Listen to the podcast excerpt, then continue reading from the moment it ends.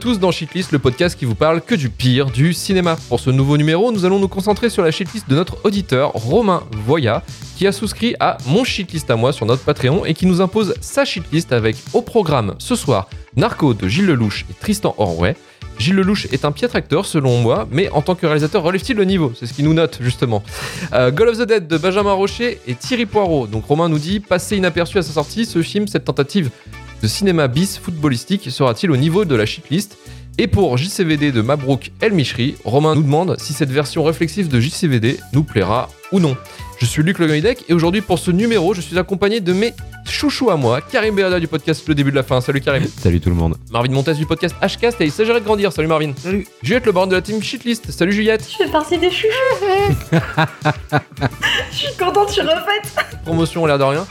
Euh, bah tiens, d'ailleurs Juliette, comment s'est passé ce, ce visionnage de ces trois films en global? Jusqu'à présent, évidemment, je n'avais vu aucun des trois films. C'est-à-dire qu'il y en avait deux, j'ai ignoré totalement leur existence. JCVD, bon, voilà, je savais qu'il enfin, qu'il existait, j'avais entendu du bon et du mauvais dessus, donc j'étais assez curieuse de le découvrir. Goal of the Dead, euh, pff, inconnu au bataillon. Narco, j'ai failli regarder un truc euh, mexicain, donc euh, vraiment, oui, c'est même pas des Une blagues. série entière. Non, non, non. Non, mais j'ai, en, en cherchant Narco, j'avais trouvé un, un Ah, J'ai film. regardé 60 épisodes hier. Bah, shitlist un peu vénère les gars quand même. J'ai beau être le chouchou. euh, Pardon Juliette. pas au point de regarder la série, mais il y a un film narco euh, et- mexicain, je crois, qui, qui existe. Et donc, du coup, ça a été un visionnage très, très, très douloureux. J'ai commencé avec Goal of the Dead en me disant que sur un malentendu, ça pouvait être un bon moment. Euh, je vais pas trop spoiler non plus. Et après Narco et JCVD, donc euh, ouais, euh, j'ai envie de voir des bons films là. Ah, je, je suis, je, suis, épuisée. Tu vois, là, je pense demain, je vais me prendre une petite place au cinéma. Je vais me voir un petit film indé euh, tout doux. Ouais, je suis fatiguée. je peux comprendre. Karim, de ton côté, le visionnage s'est passé comment? Ah, bah, bah, ma foi en fait, euh, je pense qu'il faut se dire que l'ex- l'expérience shitlist, euh, ça, fait une personne en fait. Tu changes avec le temps. Et euh, en vrai, pour moi, je suis très honnêtement balade de santé. Je, suis très content en fait que tu nous annonçais le comment a été proposé cette shitlist parce que c'est plus un côté réflexion. Qu'est-ce que vous pensez de ça? Parce que je me suis quand même, c'est pas, c'est pas, je vais pas dire mon avis de suite, mais en vrai, ça passe, ça passe. Et il y a un truc commun entre films qui m'a plu, c'est que les trois en fait, c'est des films qui se, qui sont mieux à pitcher qu'à regarder. Mais ça fait déjà une bonne base, en fait, quoi, parce que c'est, à chaque fois, t'as des, t'as des délires de base, en fait, si tu lis la quatrième de couverture, la jaquette, euh, ça donne envie de les voir, en fait, ces films, parce que c'est, on dirait toi bourré avec des potes euh, en sortie de boîte de nuit, en tombant euh, sur TPS Star quand t'as 14 ans. Euh, voilà, donc, euh, non, franchement, c'était, ouais, ouais, toujours. donc, franchement, non, ça va, ça va, moi, je, suis- je suis même ressorti avec euh, quelques, quelques sourires, des choses comme ça, donc, euh, globalement, euh, ouais, problème de santé, vraiment, ce, ce shitlist. Petite proie de santé pour, pour Karim. Et pour finir, euh, Marvin, comment s'est passé ce, ce visionnage euh, du triptyque là Ah bah, comme Karim, hein, balade de santé. hein. Franchement, je pense que c'est une des plus simples, une, une des plus simples de l'histoire. hein. Je me suis fait visiter en fait. Ah ouais, ouais, non, non, franchement, je pense que C'est la fatigue qui part, Juliette, aussi, hein. Notre, notre Un an de shitlist, ça vous détruit. notre hein. auditeur a très mauvais goût, à mon avis. Mais, euh, Allez, Romain. Romain Voya, c'est pour toi, c'est gratuit. mais- En fait, mon shitlist à moi, c'est les insultes gratos. En fait, payes pour te faire insulter. Voilà, et tu te fais insulter Maintenant. après pendant une heure. Je peux vous payer pour que vous me pinciez les tétons? Enfin, maintenant que t'as payé, on va clairement pas se retenir pour te juger euh, pendant, pendant une heure et demie. Quoi. Donc euh, non, en fait, le- seul, le seul film que j'ai découvert euh, pour l'occasion, et, et d'ailleurs c'est inattendu, je sais pas pourquoi je l'avais pas vu jusqu'ici, c'était JCVD, je l'avais jamais vu. Étonnant. Euh, donc voilà, et ça m'a fait un peu rigoler du coup euh, par rapport à certains trucs, mais on y, on y reviendra. Mais c'était c'était tranquille, hein. c'était vraiment tranquille. J'ai tellement pensé à toi pendant ce, ce film, Marvin. À chaque fois, j'étais en mode Ah, tiens, je Je sais pas si c'est une bonne chose, mais on verra. Ce sera réponse, réponse à la fin de cet épisode, du coup. Et on va commencer directement euh, avec notre Gilles Lelouch national, avec le film Narco. Je me présente. Je suis Gustave Klopp. Je ne suis pas comme tout le monde. Je suis né avec un vice de fabrication. Une carte fromage, avec pepperoni, supplément. Je suis narcoleptique et voici mon histoire. Il semblerait que tu aies un petit problème de sommeil, c'est cela, Gus? Je dors tout le temps. C'est une maladie. Félicitations, monsieur Klopp. Bienvenue dans notre magasin. Juste une chose, euh, vous n'avez pas de problème de santé particulier? Non. J'ai comme une vie parallèle. Il y a la vraie vie. Et virez Virez Virez Gus, on n'a plus d'argent. On est dans la merde. Et puis a les rêves. Je Je dessine tous mes rêves. J'en fais des bandes dessinées. Magnifique. Alors mon con, t'avais encore la tête dans le fond de ton cul, hein? Lui, c'est mon meilleur ami. Je suis Lenny Barr, le plus grand karatéka que la Terre ait jamais chiffré. J'en ai marre d'avoir une moitié d'homme. J'en veux un entier. Je suis au bout du rouleau. J'ai une solution. Fallait que je la rassure. Je vais faire de la bande dessinée. T'es devenu complètement con ou quoi? Votre mari vous a-t-il déjà parlé de ses dessins? Un chef-d'œuvre. J'ai un pire qui me trahit jamais. Jamais.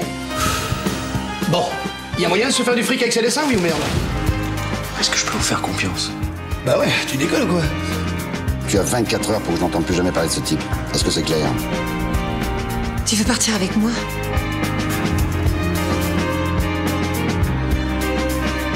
Toutes ces années de sommeil n'avaient pas dû jouer en ma faveur. Il était temps que je me réveille.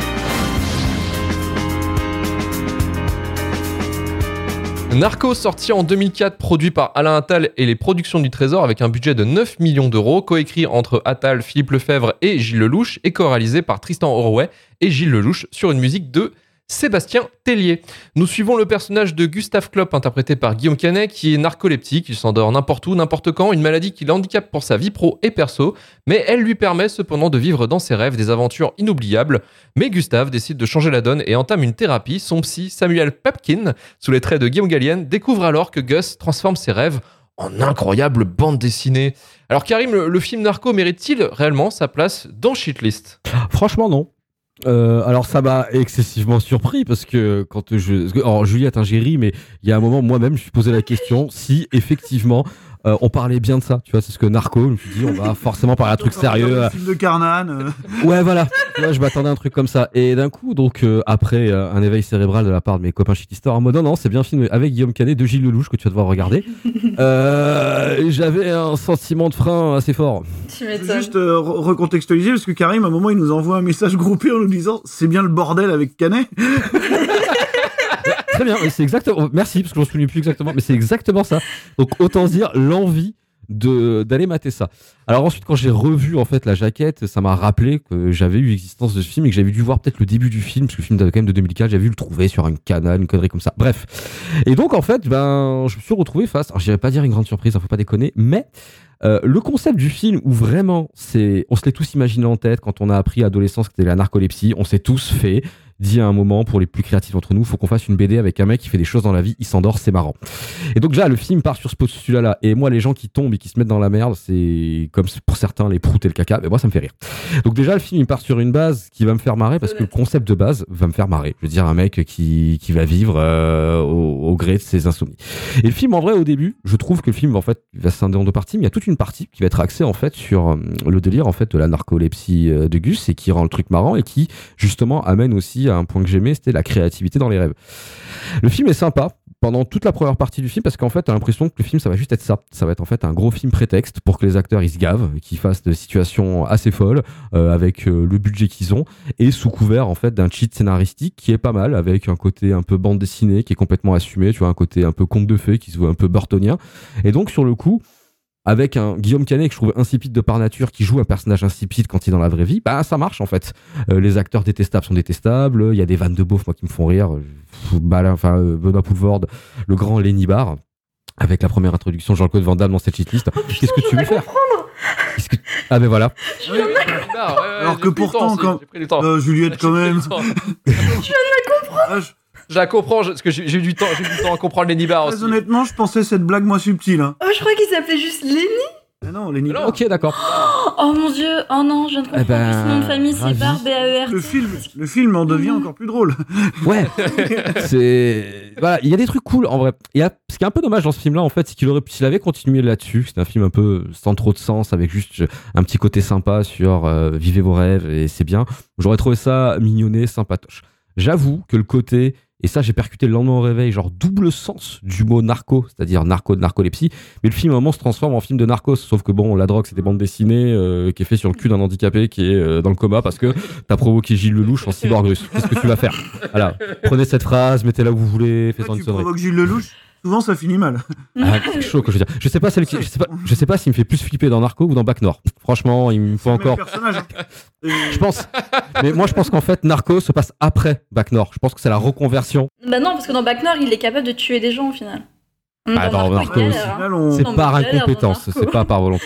Bref, et le film, en fait, au bout d'un moment, les, les- franchement, parce que le film est quand même un peu costaud, hein. le film fait plus de deux heures. Je trouve que les 30 dernières 40 minutes, ils essayent un peu trop de s'y croire, et surtout, ils te font un film, en fait, avec une tentative de vraie histoire, et ça te racole les wagons à quelque chose d'un peu plus consensuel.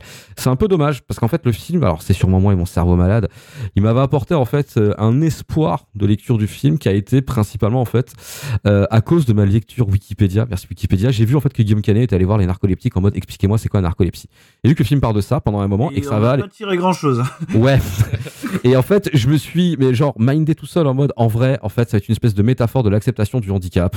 Les, tu vois, c'est le côté genre les réunions euh, des, euh, des fous anonymes avec le docteur Ils appellent les maladies orphelines quand même. hein. Ouais, Ouais, c'est ça. alors c'est pas En ça, fait- maladie orpheline. Voilà. En fait, au début, tu te dis, Hum, qu'est-ce qui se passe? Après, tu te dis, ah, peut-être qu'il y a un côté, vouloir faire un peu freak show, tu vois, tu sais, on va les mettre dans une espèce de truc qui ressemble à un cirque. Je me dis, c'est peut-être un peu réfléchi. Et puis, d'un coup, je me suis rappelé que c'était Gilles Lelouch et Guillaume Canet, et en fait, pas du tout. Et Je donc, crois que Gilles Lelouch c'est plus un prête-nom qu'autre chose, hein, parce qu'au final il est coréal, mais. euh, c'est vrai. Mais mais. Ouais. Et plus les dia- lui, c'est plus les dialogues, le parti technique, c'est Tristan ouais. C'est histoire, ouais, hein, c'est pas. Donc après, ça fait un film qui est, qui est pas suffisamment homogène, qui est dans sa démarche, mais qui part sur une idée et un concept en fait qui, qui est sympatoche, plus sympa à pitcher qu'à faire, qui aurait pu pour moi être réussi s'il assumait juste cette démarche-là, qu'il essayait pas de se prendre un petit peu au sérieux derrière, à vouloir te raconter une histoire, mais qui est quand même vecteur de bonnes vannes. euh, dans un univers en plus vraiment visuellement je le trouve euh, étrangement intéressant je m'attendais à un truc très lambda et on, voit un truc en fait qui, qui se veut un peu différent très saturé très coloré tu vois et bah c'est un peu surprenant en fait dans une production où tu vas voir bah, pour moi, c'est un peu l'antithèse de ce qu'ils veulent faire à, à plein de moments, en fait. Donc voilà. Donc non, après, c'est pas, pour moi, c'est pas shitlistable. En fait, c'est, c'est pas non plus dommage parce que c'est un film un peu oubliable, mais tu sais que vu, c'est un film qui avait une petite popularité, que les gens trouvaient Ouais, sympa. ouais, c'était un peu avec Atomic Circus, tu sais, au même moment. C'est ça. Il y avait une histoire. de- Et il y a ce côté un peu genre les Français, ou en tout cas le francophone, on fait des trucs décalés, tu vois. Je trouve ça pas désagréable. Franchement, surtout dans le cadre où tu cherches vraiment à démonter le film parce qu'il y a quelqu'un qui t'a dit, euh, bah, ce film il est pas bien et qu'est-ce que t'en penses? Donc dans l'idée, tu vois, on fait une cheatlist, c'est quand même de le retourner. Bah non, en fait, tu te laisses plus porter que par d'autres trucs que j'ai vus en fait euh, ces derniers temps avec cette émission. Donc Narco, euh, coolos en vrai, c'est pas ouf, hein. euh, Je l'ai peut-être survendu comme d'hab, mais euh, comme ça, sur un film, que- Mais c'est T'as bien raison. pas mal. bien raison, il y, a quelques, il y a quelques idées intéressantes dans le film. En fait, avant que Gilles Lelouch devienne, je dirais, le tank du cinéma français, parce que lui, il, a- il est crédité sur plus de 50 films, il a eu Mhm. 7 nominations aux, César, il est Aux Oscars. généralement...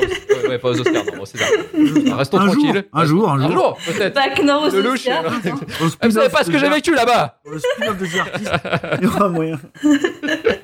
Meilleure idée du siècle. ça. c'est- C'est c'est vrai que c'est vrai que euh, j'ai quand même euh, alors je, je suis pas très fan du, du personnage Lelouch en, en tant que tel je suis pas Oh, très euh, non. je, je pense pas que ce soit quelqu'un de réellement sympathique. Par contre, j'aime bien son travail dans certaines manières où, euh, où il arrive à, à essayer de se concentrer sur des podcasts. Et j'aime bien, moi, ce genre de type de film. Tu vois, genre, par exemple, son deuxième film qui était Le Grand Bain. Le Grand Bain, j'aime beaucoup, par exemple. Euh, j'avais, c'était pour moi, c'était une surprise. il sait de- écrire, hein, Gilles Lelouch. hein. C'est Mm. bizarre Ouais, à dire, sûr. mais il sait il sait poser une caméra aussi. Gilles Lelouch et Tristan Roy, c'est des potes d'enfance. Eux, ils, sont- ils ont grandi ensemble, ils ont fait leurs études ensemble et en fait, ils ont, euh, ils ont une passion du cinéma en fait, euh, qui ont, ils ont des, euh, comment dire, des, euh, des accroches en fait sur certains types de films et notamment beaucoup le cinéma américain parce qu'en fait, le, là, leur premier film Narco, ça émule beaucoup le cinéma américain et le cinéma des années 2000, notamment en fait celui de Paul Thomas Anderson en fait, beaucoup. J'ai, re- j'ai repris en fait, euh, j'avais revu il y a pas longtemps Boogie Nights et euh, par exemple les Punch Drunk Love.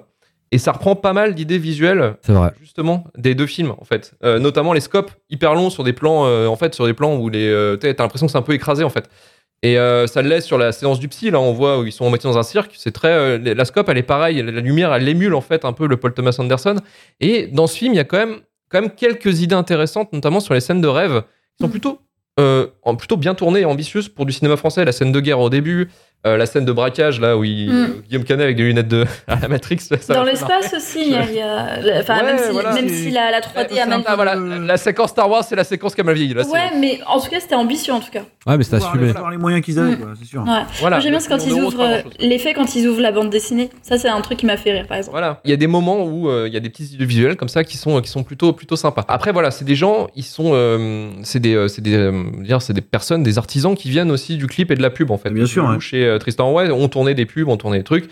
Euh, Gilles Lelouch est plus euh, terre à terre avec, euh, avec euh, le- je dirais, l'acting, parce qu'il il est diplômé du cours Florent, lui, il a plus d'expérience là-dedans. Mais euh, n'empêche qu'il a quand même ce, ce côté technique aussi. Et, euh, et effectivement, en fait, euh, je, je trouve que le film est plutôt pas mal. Il est dans, dans le dans le sillon en fait des, euh, des comédies populaires un peu postmodernes, euh, à post, bah, post euh, euh. Amélie Post Poulain. Amélie Poulain, ouais, ça se sent. Et ça sent, ça sent, tu sais, au niveau de la, au début de l'intro, en disant euh, ouais, je m'appelle, euh, je m'appelle Gus, voici mon histoire, les trucs comme ça. tu sais, Et il a le chef-op tropes. de Genet. Hein. C'est ce que je reproche d'ailleurs. Il a le chef-op de Genet. Ça se voit beaucoup sur, sur la lumière et sur la couleur, un peu la colorimétrie du film. Mais voilà, je trouve que c'est pas, euh, c'est pas inintéressant. Euh, on verra encore avec, euh, avec Juliette et Marvin euh, pour, pour développer, mais c'est pas, euh, c'est- vraiment quelque chose qui m'a plutôt surpris en fait. Qui m'a plutôt surpris. Juliette, à toi, qu'est-ce qu'on avait pensé justement de, de Narco? Ah, Moi, j'ai pas du tout aimé. Ok. J'ai passé, c'était. Ouais, c'est. Le film, ouais, je crois, dure 1h40, quelque chose comme ça. Ouais, au bout de 25 minutes, j'avais déjà envie d'arrêter. Ouais, en fait, le début, à la Amélie Poulain du pauvre. Déjà, moi, les films qui se reposent à 90% sur une voix off, ça a tendance à me, à me gonfler. Et ouais, non, la façon dont ça commence, vraiment, ouais, c'est ça, c'est Amélie Et pourquoi, pourquoi ça te gonfle justement que la, la voix off ça me sort en fait parce que euh, bah ouais le cinéma c'est chaud dont tel et c'est vrai que devoir tout expliquer avec une voix off j'ai pas envie de ça tu vois moi j'ai envie de, de comprendre un peu les les, euh, les- Par l'image quoi. Ouais, c'est ça. Ou alors, fais-le intelligemment. C'est-à-dire que, par exemple, il y a un des films de la sélection d'aujourd'hui où t'as, euh, au lieu d'avoir une voix off, t'as un monologue qui, moi, j'ai trouvé plutôt quali. Voilà, je préfère ça, perso. Donc, totalement... euh, Mais pourtant, dans Amélie Poulain, je l'adore, la voix off, parce que je trouve qu'elle est, elle est vachement bien faite, alors que là, bah, pas du tout. Euh, en plus, enfin, il y a des blagues qui sont vachement... Bah, qui datent de 2004 et qui passent pas euh, quand il présente euh, le pers- personnage de sa femme qui est hyper mal écrit et que euh, tu comprends qu'elle s'est fait euh, voilà c'était une mineure et elle s'est fait engrosser par son prof maintenant quoi ça c'est pas non et c'est utilisé comme ouais tu vois même Karim ça le fait rire putain et c'est utilisé comme une blague et c'est un Le problème plus grave quoi. là-dedans, c'est d'appeler son fils Kevin. hein. Après, Oui. Ah bon, le mec s'appelle Gustave, donc euh, je suis désolée euh, s'il y a des gens qui s'appellent Gustave et Kevin qui nous écoutent. Vous avez des parents de merde, c'est tout. ce dire. T'appelles pas ton enfant. L'esprit- shitlist euh, once again. Non, mais c'est pas votre faute, c'est à cause de vos parents. Et au pire, eh, déménager aux États-Unis, là-bas, ils ont pas le, euh, ils ont pas la ref. Donc euh, là-bas, vous s'appellerez juste Kevin, ils seront ok. Donc si vous appelez Kevin, emménagez aux States, vous serez bien. Euh, bref, non, tout ça pour dire, enfin, ouais, le- ce, ce passage, euh, j'ai eu du mal. Benoît Poulvard, c'est pas un acteur que dont je suis méga fan, mais c'est pas non plus un acteur que je déteste. Mais là, j'ai trouvé qu'il surjouait un peu trop, Euh, ce qui est dommage parce que un petit peu. Lady Bar, hein. Ouais. voilà. Et ce, ce qui est dommage parce que c'est un très bon acteur quand il est dans du dramatique, il peut être très très très bon.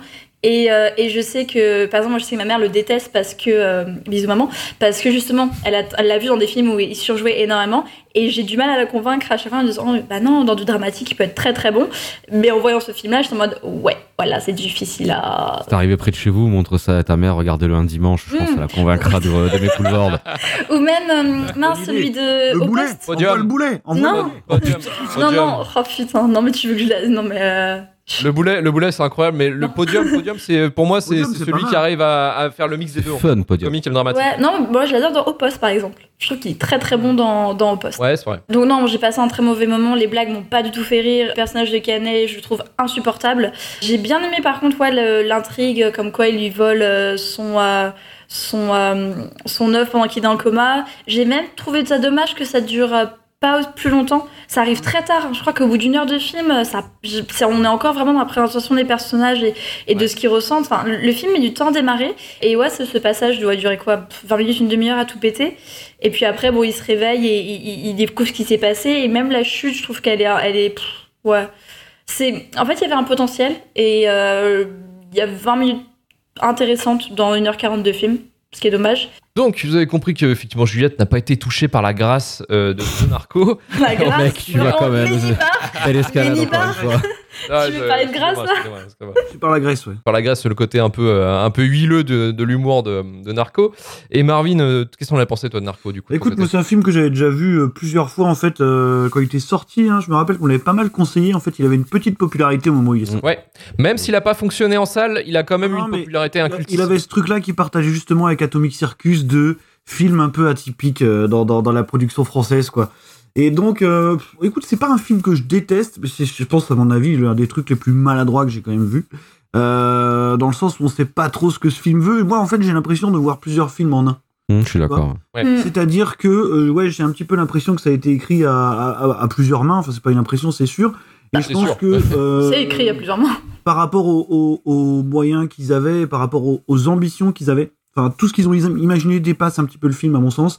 Euh, C'est-à-dire que tu as une première partie qui serait typiquement une espèce de comédie populaire avec du comique de situation, avec euh, ouh la narcolepsie c'est marrant, regarde le mec qui s'endort à bord d'un Fenwick qui casse des trucs dans un supermarché, voilà. C'est très drôle. On y va. C'est drôle, ouais. Euh, C'est On se calme, Marvin, on mélange pas tout, s'il te plaît. ah, ah, non, non, Gag mais- visuel, ça marche, ça me fait marrer, putain. Là, là, on est dans du gag visuel pur, admettons. Bon, en fait, le film rebrousse vite fait chemin pour devenir, en fait, un espèce de remake du magnifique de Philippe de Broca, euh, dans lequel t'aurais remplacé Belmondo par Guillaume Canet. Pas flatteur. Euh, quand, quand tu, quand tu dis ça comme ça. Mais, mais c'est exactement le même film, hein, si, vous, si vous y pensez. Dans le magnifique, c'est ça. hein. C'est-à-dire qu'il est en train d'écrire son bouquin et puis euh, chaque scène de ce qu'il écrit devient, devient le film, en fait. Donc, euh, donc voilà, c'est exactement le même film. Et ça, c'est un truc qui fonctionne plutôt pas mal. Comme vous avez dit, oui, je pense qu'il y a des références qui sont, qui sont pas mal utilisées. Euh, et, je pense, et je pense vraiment que c'est le point de bascule. C'est à peu près au, au milieu du film euh, où là, en fait, il se révèle être ce qu'il veut vraiment être, c'est-à-dire une espèce de, ouais, de mélodrame postmoderne, quoi, où on n'a plus vraiment de comédie. Et où là, le, le, le, le film lâche tout et se met à citer un tas de trucs improbables euh, dans, dans tous les sens, parce que vous parliez de pitié, de tout ça. Mais ouais, mais en fait, le film cite tout. C'est-à-dire qu'il cite King of Comedy- Scorsese aussi. il cite Scorsese, il cite Oui. King of Comedy- avec François Berliand, il cite Lost Highway, mon gars. Il Oui, oui, David Lynch. ouais. Il cite Pulp Fiction. ouais. hein. Qu'est-ce que Il tu vas faire Lynch. Ah, Le Pulp Fiction aussi. Il cite tout, le film s'en bat les couilles. Euh, non, mais très clairement, le mec il se dit, je vais citer Lost Highway, je m'en fous. Et, et tu vois, Qu'est-ce que tu vas faire qu'est-ce que tu vas faire Ferme ta gueule Pour finir, de manière curieuse, je pense, à retomber finalement sur ses pattes, en fait. Euh, tu vois, euh, proposer une fin satisfaisante, mine de rien, tu vois. Euh, de manière un peu méta, même le film se justifie presque en te disant je te ferai pas de happy end, voilà, on va faire ça comme ça, on va être dans l'acceptation, tout le monde va être bien. Donc voilà, je trouve que c'est un petit peu, ouais, un petit peu maladroit, écrit un peu n'importe comment. Après, il y a quand même des trucs qui sauvent le film parce que même si le film est pas nécessairement drôle, et je pense pas qu'il ait envie de l'être en fait tant que ça. C'est-à-dire que c'est un petit peu un twist. hein. Le film essaye de te faire marrer pendant 10 minutes avec du, du comique euh, visuel, du comique de situation pour finalement complètement partir dans une autre direction et c'est pas plus mal. Par contre, Un peu comme le grand bain en fait, c'est la même euh, optique, c'est vraiment sans- s'intéresser sur les outcasts. En fait. oui, c'est ça. Les Et- gens euh, un peu à leur marge. C'est exactement là où, là où je voulais en venir aussi, c'est que le film il laisse un petit peu de place à l'interprétation des, des différentes têtes de gondole et surtout des seconds rôles en fait qui sont vachement plus intéressants que les rôles principaux. Parce que Guillaume Canet, qui, enfin, il est, il est nul, c'est le pire du film, c'est une catastrophe. Euh, ce, qui, ce qui- ce qui peut sauver le film par moment, c'est qu'il est absent pendant quasiment la moitié en fait. C'est-à-dire que C'est la, par- Ah, c'est la moitié qui est intéressante. la partie la plus intéressante du film, c'est celle où il est dans le coma. En fait, c'est-à-dire Mm. que c'est l'histoire de Zabou Bretman et de Benoît Poulvord qui est intéressante, pas la sienne. C'est vrai, lui on s'en fout complètement, tu vois. C'était Zabou Bretman? Bruce Bretman, ouais. Oui, c'est Zabou Bretman. Mm. ouais. Oh putain, je l'ai pas Ah reconnu.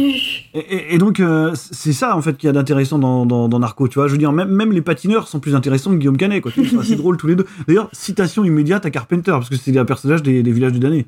Euh, encore- ouais, des encore- blonds, euh, des blonds eugénistes. Ouais. les phrases l'un de l'autre, tu vois. C'est c'est- voilà. Les cyborgs, c'est parfait. Sinon, moi, je trouve que le film esthétiquement est pas trop mal. Euh, Il y a un truc un peu, euh, bah, alors ouais, comme j'ai dit, il y avait le, le chef-op de Genet, euh, assez, enfin, le de Genet. Il a fait Micmac à tire larigot, je crois. hein. Il a aussi fait la môme, euh, dont on avait déjà parlé ici. Donc, euh, des esthétiques un petit peu fantasques comme ça. Mais tu vois, il y a un côté un peu Americana du Poitou-Charentes, quoi.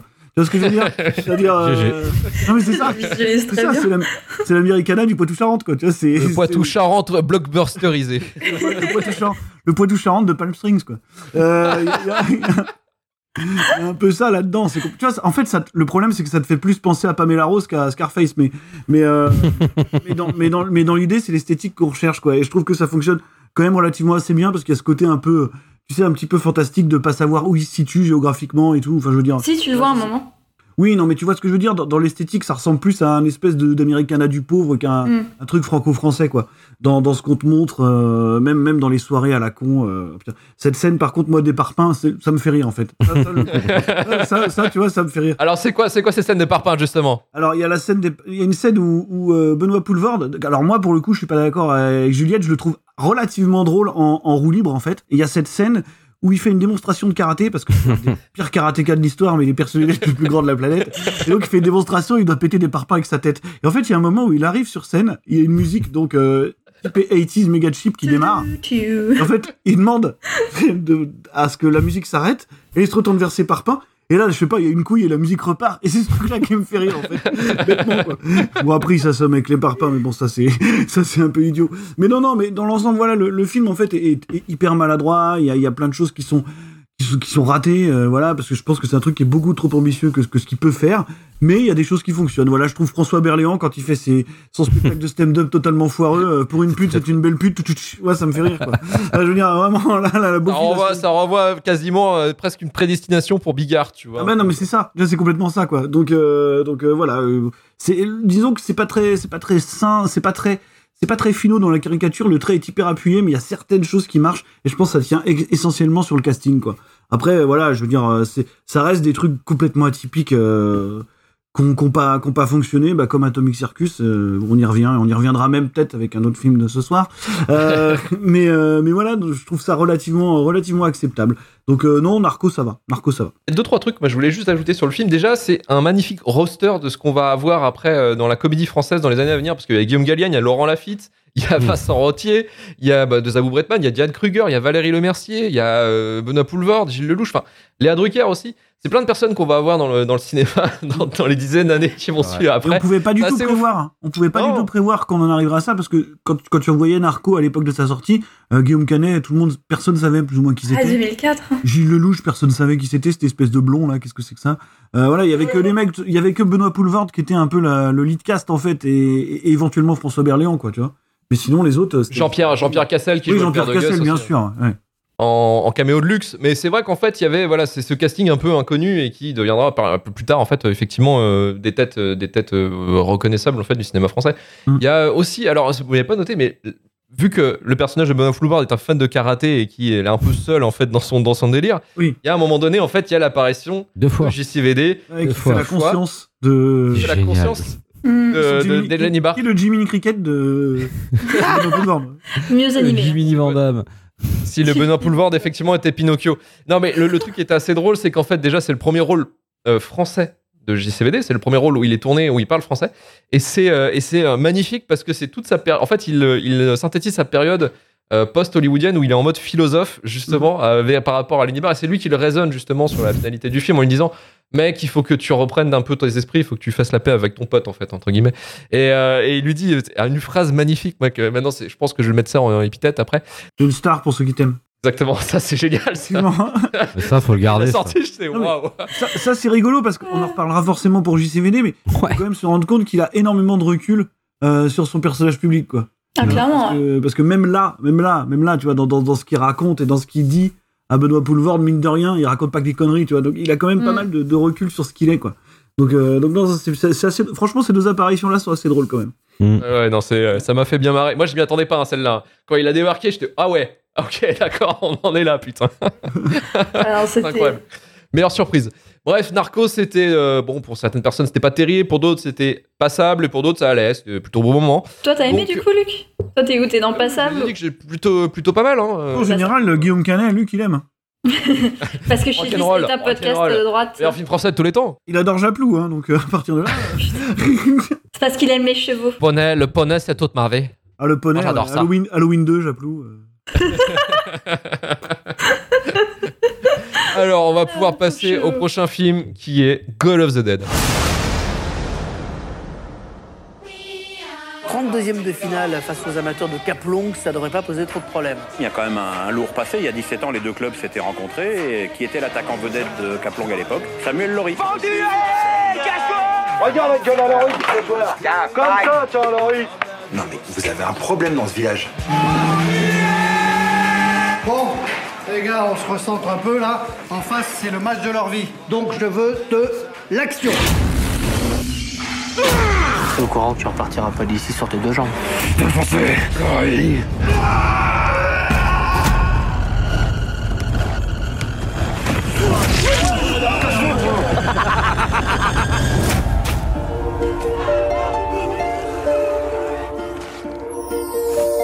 Il se passe quelque chose de pas normal. Genre d'émeute. Ils brûlent les voitures, j'ai l'impression. Ouais bah vu l'arbitrage, fallait s'y attendre. Hein.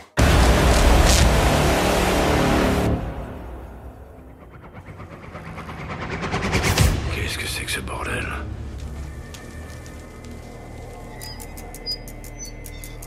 Putain, mais coach là, mais qu'est-ce qu'ils veulent? On leur a rien fait, nous, c'est juste du foot. Ça, c'est pas perso.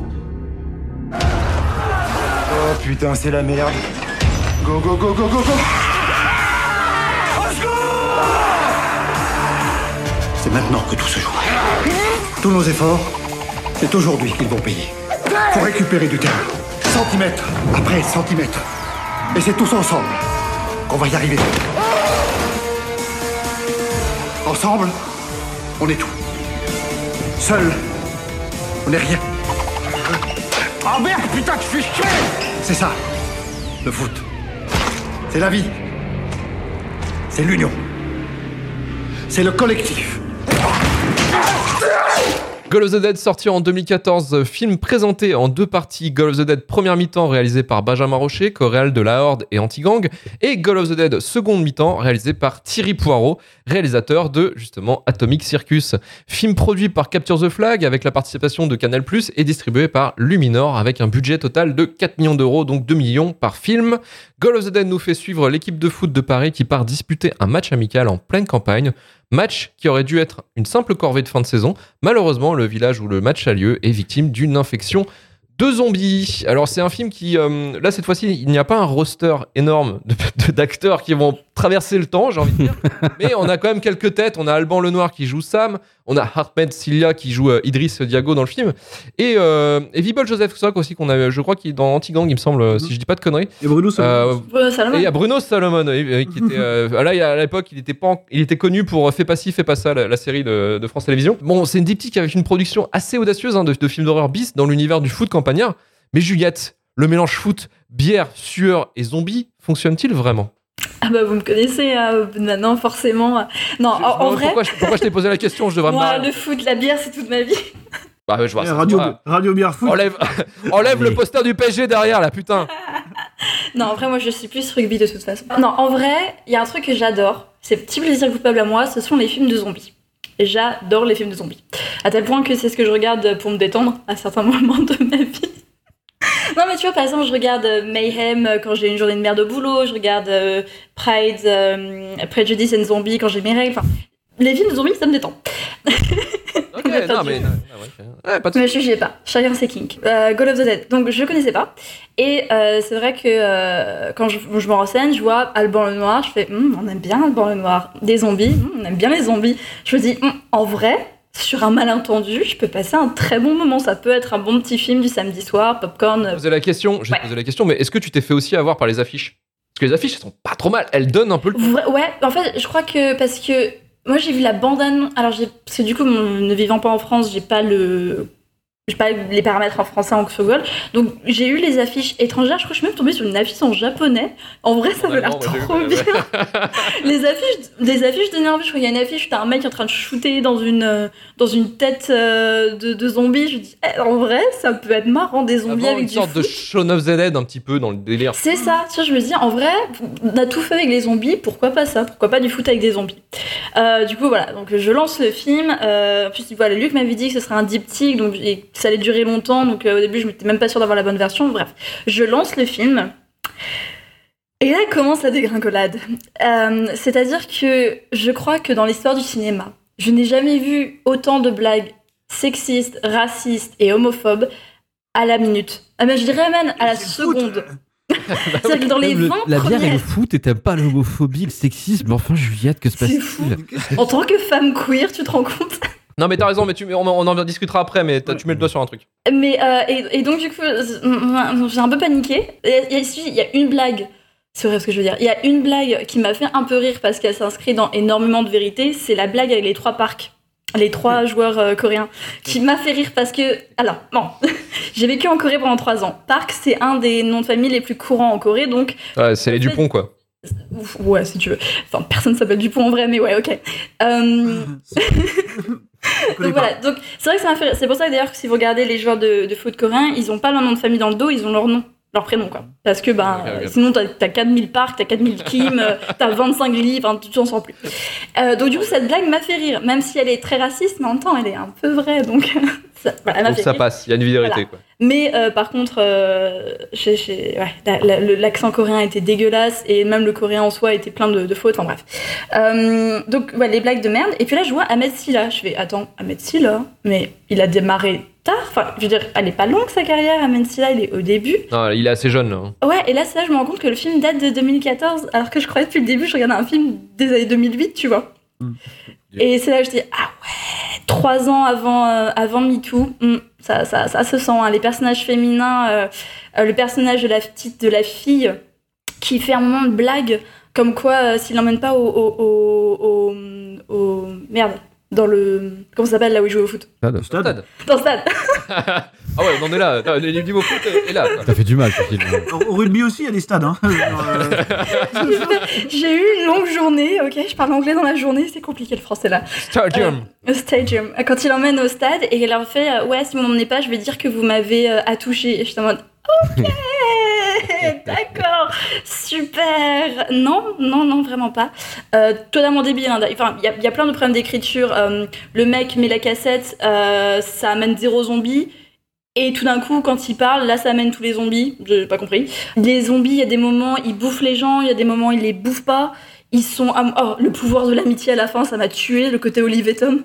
Donc, ouais, non, j'ai pas du tout aimé. Je pense que c'est un des pires films que j'ai jamais vu. Il y a rien. C'est gris, c'est plus gris que, que, que mon âme après l'état de ce film. Enfin, c'est inintéressant au niveau de la réa, inintéressant au niveau de la filmo. L'écriture est nulle à chier. Je pensais pas qu'Alban Lenoir pouvait mal jouer. Je pensais pas qu'on pouvait. Alban Lenoir pouvait être nul.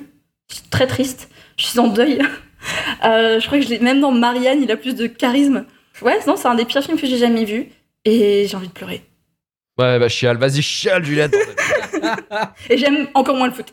C'est con, c'est bête. Non, non, mais en vrai, en vrai, je, suis- je suis d'accord sur une partie. Effectivement, on pourra, on pourra en discuter après. Euh, juste pour vous mettre euh, un projet, en fait, il faut, il faut voir que euh, Call of the Dead est une suite un petit peu, enfin, une suite de d'idées suite à un film qui est sorti, qui est vraiment nul pour le coup, euh, qui s'appelle La Horde de Yannick Yannick Dahan et Ouais. euh, Ah, Raphaël Rocher. Oh, ouais, ouais, oui. Capture Benjamin, Cap- Benjamin oui. Rocher. Benjamin Rocher, pardon, et qui est euh, voilà, qui qui Yannick Dahan, critique de film, euh, Capture Mag, tout ça, tu connais. Et en fait, il a fait donc La Horde, qui est euh, écrit aussi par Stéphane Moïsakis et tout, qui était vraiment un film qui était le film de zombies Capture Mag, avec que des refs à Carpenter et tous les conneries comme ça, Sam Raimi, tout ça, le bordel. Et c'était vraiment pas terrible. En fait, l'idée, l'idée est pas mal, c'était de faire le, film de le film de zombies ultime à la française, mais c'était sur l'exécution, c'était plutôt raté. Et en fait, Call of the Dead est une une sorte de développement de ça en fait. C'est-à-dire que euh, le même, le même euh, producteur, donc Raphaël Rocher, le frère de Benjamin Rocher, le, le réal du coup, ça, ça aide bien d'avoir un producteur euh, frangin.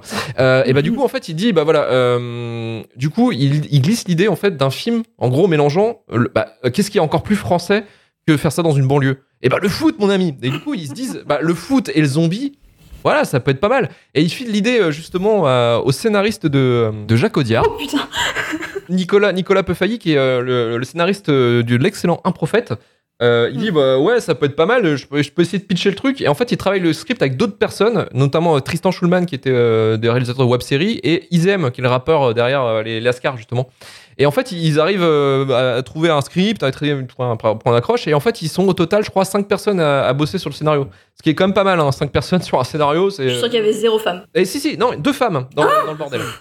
Pardon attends. C'est ça les personnages féminins qui se sont pondus Mais T'as pas saisi le discours sociétal du film, Juliette. Non, non, je l'ai pas il saisi. y a un non. truc il y a un truc, il y a un Mais truc qui c'est comme ça qu'il le justifie. Donc. Pardon Euh, en fait, le, le- et en fait, le script était tellement chargé que c'est à ce moment-là qu'il décide justement de faire un diptyque en disant ah tiens ça pourrait être pas con de faire deux films, tu vois. à la Là-bas, limite, c'était une pour série hein, l'exploitation. même. C'était six Oui. épisodes. Et du coup ils se sont dit série exploitation salle, zombies, film de genre, ça peut fonctionner en salle, il y a un public pour ça. On met pas trop de thunes dedans, ça peut le faire. Franchement, c'est possible. Et puis la violence, euh, bah ça passerait pas trop à la pas. télé si tu veux. a Voilà. presque pas, de toute façon. Il se lance dans, dans le tournage, ça dure ça dure huit semaines et c'est euh, et c'est euh, un tournage en plus un peu relou parce que il, le- il décide de le tourner donc en Cambrousse, en hiver En et province. de nuit. Et ouais, mais dans province, c'est pas forcément super euh, non plus adapté pour euh, certaines logistiques, euh, notamment les hôtels, euh, l'hébergement, Mhm. tout ça, c'est un peu le merdier. Et euh, surtout, t'es retourné majoritairement de nuit. Si tu veux, pour avoir, euh, je sais pas, de la bouffe ou des trucs comme ça la nuit, euh, nique ta mère, quoi. Enfin, t'es tu- t'es pas à Paris, quoi. Donc c'est- ça devient un peu compliqué. Et euh, ils ont quand même fait euh, l'effort de mettre un- des consultants, notamment un journaliste de SoFoot euh, qui, est, euh, qui a été consultant pour le tournage pour voir si c'était à peu près euh, valable là, ce qui se passait dans, sur le terrain, même si ça pas, pas grand, grand, il y a pas de grande scène final, sur le terrain, mais Non, bah, voilà. que dalle. Et, euh, et pareil, ils ont pris quand même des- euh, du temps pour être entraînés. Euh, tous, les, tous les acteurs qui jouaient les footballeurs sont entraînés au foot quand même. Donc euh, il y a quand même une espèce de voilà de ouais, on va pas non plus trop faire de la merde sur le foot. Hein, on connaît pas trop le sujet, mais on va rester quand même assez assez cool dessus. Et euh, après l'exploitation en salle, elle était un peu limitée parce que c'était euh, beaucoup sur les sorties en, dans les salles parisiennes et pas trop trop en, En province. en province. En fait, en fait, ils ont, ils ont fait des, ils ont juste fait des, des soirées thématiques. Euh, Ouais. Parce que c'était pour eux, c'était leur héritage de, des soirées Grindhouse, quoi. Donc euh, c'était une double projection. Ils passaient des courts métrages entre les deux films. Enfin, voilà, c'était des trucs un peu événementiels qu'ils faisaient, quoi. dont, le, dont, le, dont le- les deux films citent grandement effectivement toute l'exploitation Ouais, des années euh, 70, les complètement films d'exploit, euh, les trucs comme ça quoi. Donc c'est Mais- vraiment des clins d'œil mais euh, à c'est- ça. quoi. Mais c'est pas si. En fait, je comprends. Enfin, j'étais choquée qu'il y ait deux films en un parce que, en vrai, d'ailleurs, je t'avais envoyé un message, Luc, parce que j'étais pas sûre de la longueur du film. Ça, il dure quoi? Deux heures quelque 2h20 chose en En tout. fait, deux heures. Deux heures vingt, si long que c'est ça, 1h10, c'est Ouais. 1h10 les deux quoi. Et en vrai, euh, je vois pas ils- pourquoi il y avait besoin de faire deux films. hein. Parce qu'ils ont essayé de choper un espèce de, de, de, de- ouais, de truc à la Grindhouse, quoi. Ils voulaient faire un double feature, mais bon, euh, ouais, je sais pas trop pourquoi non plus. Hein. Bah non. Ah si, c'est- juste le délire du euh, film Après, c'est un truc de potes aussi. C'était pour que Benjamin Rocher et, euh, et Poirot aient chacun leur truc. Hein, voilà, mais bon. Mmh. Au final, même les, enfin, les deux réalisations sont assez semblables en fait. Enfin, je- moi, j'ai pas trouvé de grande différence dans les deux. Et en fait, le film, alors en France, il a pas trop marché, même c'est plutôt passé à- de façon anecdotique. Il y a quand même une petite exploitation à l'étranger, notamment les Américains qui ont plutôt apprécié le délire. Je sais qu'il y avait le New York. euh, euh, non, c'était le Hollywood Reporter qui avait fait une review du film en disant que c'était un espèce de truc à la Tarantino version française euh, qui était pas trop mal. Ça, ça- ça, c'est un peu trop facile à chaque fois, mais bon. Ouais, voilà, mais voilà, ils ont un peu emporté le truc. Mais bon, ça, ça- il y a eu quand même une petite, une petite exploitation à l'international. Les gens étaient plutôt intéressés, mais pas plus que ça. Donc le film euh, a une, je dirais, une réception plutôt confidentielle, quoi. Mais voilà, c'est pas, euh, c'est pas non plus de quoi bah, casser le cul, à- à- se casser le cul en disant waouh quelle réussite. Non, ça va. C'est Mm. plutôt, plutôt ok. Euh, on va passer à Marvin. Marvin, euh, of the Dead. Voilà, le, le ressenti commence à passer là. là. On veut l'analyse en fait, profonde. Écoute, le souci, c'est que il y, a- il y a un truc avec ces projets-là. euh, quand ils sortent, je, je me rappelle avoir suivi un petit peu la réception critique de ce truc-là, c'est que j'ai l'impression que c'est des projets qu'on a un petit peu de mal à descendre, tu sais, dans la critique, dans la presse et tout, parce que ça fait partie de ces trucs hyper rares euh, qui seraient du pur cinéma de genre, donc terme que je considère ne pas exister, hein. mais bon, voilà, il y a des gens qui y croient. Donc, euh, ce pur cinéma de genre à la française, tu sais, il y a tellement peu de propositions comme ça que dès qu'on en a une qui sort, un petit peu comme la Horde avant, euh, les gens ont beaucoup de mal à le descendre. Tu vois, parce que rien que pour saluer l'initiative, ils ont tendance à dire que c'est pas si mal, euh, nan, tout ça. Non, mais tu vois, c'est vrai, on, en est vraiment là sur ce genre de truc. Tu vois, c'est comme les films d'Olivier Marshall ou les trucs comme ça. Souvent, euh, souvent Bronx, euh, Bronx, la critique a été super sympa avec parce que des polars comme ça, on n'en avait pas. Oui, mais c'est pas peut-être qu'il y a une bonne raison. Tu sens qu'il va le défoncer le truc. Alors pas du tout, pas du tout. Alors Ah. j'en suis suis pas au même niveau que Juliette. Mais après il y a des problèmes. Moi, moi je voulais revenir justement sur ce truc-là euh, par rapport à ce que tu as dit au niveau des blagues sexistes. Et ça s'arrête pas là d'ailleurs, hein, parce que c'est- en fait c'est tout le. À côté de ça, c'est vrai qu'on force beaucoup le trait sur euh, le sexisme, l'homophobie, Mm. beaucoup de choses en fait. Parce que en fait, Benjamin Rocher et je sais lequel des frères Poirot, je sais plus, c'est Stéphane Poirot, c'est je sais plus lequel des deux c'est. je sais plus. Le réal, le réal de la deuxième Thierry, mi-temps. Thierry Poirot. Thierry Poirot. Thierry Poirot, donc euh, c'est vrai qu'ils se sont pas mal, pas mal, ils ont pas mal parlé du film et puis en fait ils le voyaient comme comme un discours en fait. C'était c'était un commentaire sur le milieu du sport, euh, donc justement qui, qui devait un petit peu démonter euh, l'homophobie, euh, la misogynie et puis en fait, euh, les infectés, c'était le, le miroir du dopage et de la violence du, du supporterisme. Voilà, c'était un petit peu ce que le film devait raconter.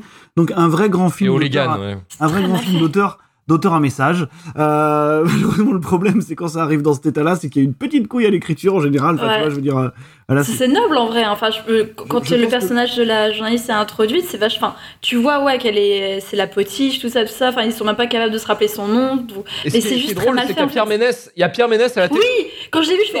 Pierre Ménès Ça, Ça, avant l'heure, quoi. Ça, je pense que. Alors, avant l'heure, non, parce qu'il était déjà collé depuis très longtemps, hein, bien Ménès. Donc, euh, je je suis pas, je suis pas persuadé. que- T'écoutes Pierre Ménès, tu sais qu'il est problématique. Oui, euh, oui, bah oui, oui, déjà. Donc euh, non, alors voilà, le, le, le film, euh, le film se voudrait être un discours. Je pense qu'il se prend un petit peu les pieds dans son discours justement, parce que ça, j'ai déjà dit. Hein, quand un film veut porter un message avant de faire du cinéma, euh, en général, il prend le, le problème à l'envers. Hein, c'est pas comme ça qu'il faut faire. Il faut faire un film avant de penser à, à, à, à éventuellement larguer un message, sinon ça fonctionne pas. Mais bon, bref. Euh, Sinon, moi je suis pas d'accord avec Juliette sur un truc. Je trouve que en fait sur le sur la réalisation, le film s'en sort pas mal. Hein. Je trouve qu'il y a une espèce de patine qui marche, ça va. Je trouve les scènes pas trop dégueulasses, les scènes de foot normalement, euh, certaines scènes d'attaque. Moi, ce qui m'embête là-dedans, c'est justement le film. Euh, bah, il a du mal à cacher le fait qu'il soit cheap et qu'il ait pas beaucoup de moyens. Parce qu'en fait, ce qui ce qui va pas dans le film, c'est pas ce qu'on te montre, c'est ce qu'on te montre pas. Euh, parce qu'il manque plein de trucs dans le film. Il y a, y a, y a pas pas beaucoup d'attaques finalement. Tu vois, Euh, les dialogues, on sent que ça a été, euh, tu sais, mais, mais, mais, mais monté à la volée, quoi. Il y a des trucs, euh, enfin, il manque, il manque des phrases, il manque des bouts, c'est pas possible. En fait, non, mais c'est vrai, le film oublie de te, de, de te montrer plein de choses, et je pense vraiment que ça tient à son architecture de série à la base, quoi. Hein, parce que t'as l'impression que le film, il veut enchaîner les cliffhangers, tu vois. Par exemple, exemple type, pourquoi on commence avec un infecté, directement, qui sert à rien? Tu vois? Comme si on essayait de te vendre le pilote d'une série directement, en fait. Mais c'est vrai, ça sert absolument à rien. Si t'avais voulu que ça marche, le mec il se serait dopé juste avant le match ou il se serait transformé pendant le match. Enfin, je sais pas, t'aurais fait comme ça, tu vois. Donc là, c'est un petit peu bizarre euh, dans, dans, dans la rythmique.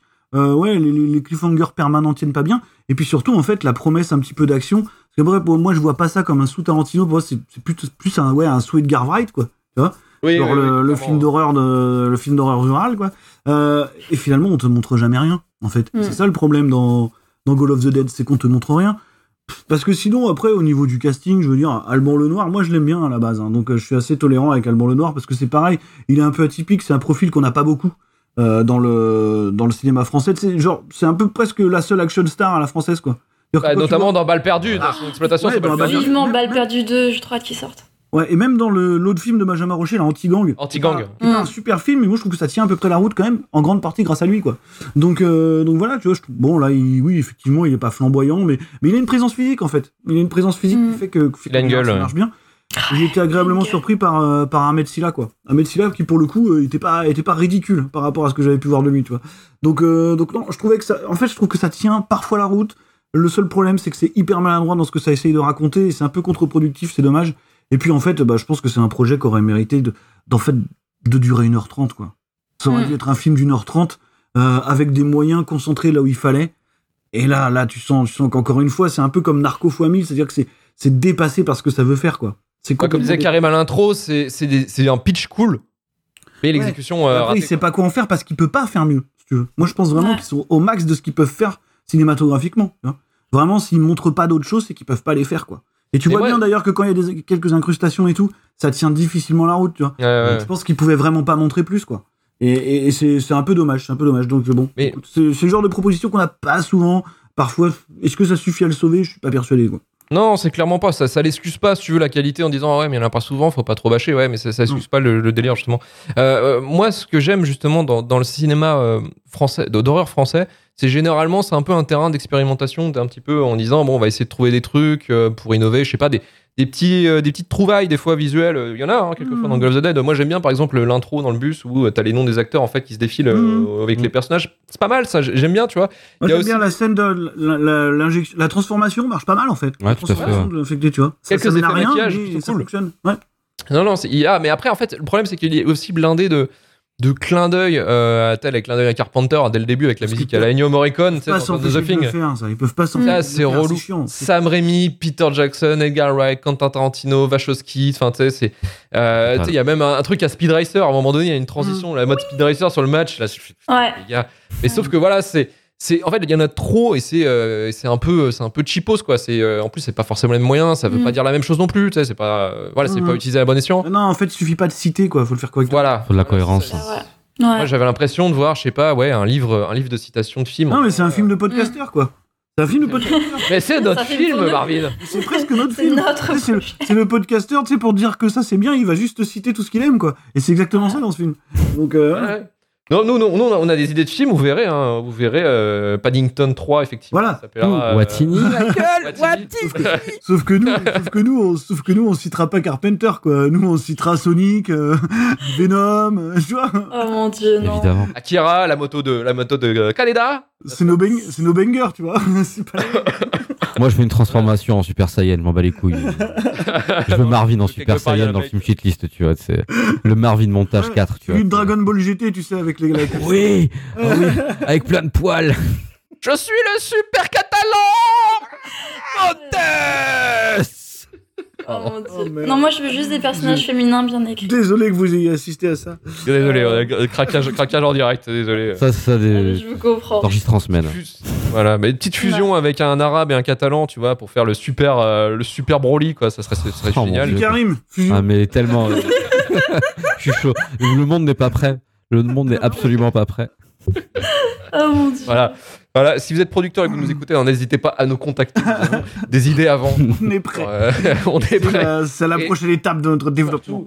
Des experts en technique incroyables, vous inquiétez pas. Vous aurez un film incroyable. Ouais, un résultat de fou. Et Karim, pour finir, sur God of the Dead, qu'est-ce qu'on avait pensé? Euh, mitigé. Euh, je suis fondamentalement assez d'accord avec euh, avec Marvin et toi. Pour le coup, en fait, c'est un film qui aurait pu. hein, c'est un film euh, pas qui aurait dû, mais qui aurait pu. Oui. euh, qui euh, en fait, je vais être d'accord, peut-être c'est pas, je l'ai pas ressenti forcément de la même manière, mais sur le fond, ça va être la même chose en fait. Euh, le film, en fait, je sais pas ce qu'il propose globalement, et j'ai pas su me positionner si j'allais voir un retour à Zombieland ou un Shaun of the Dead, ou un film qui se veut un peu plus méta, euh, voilà.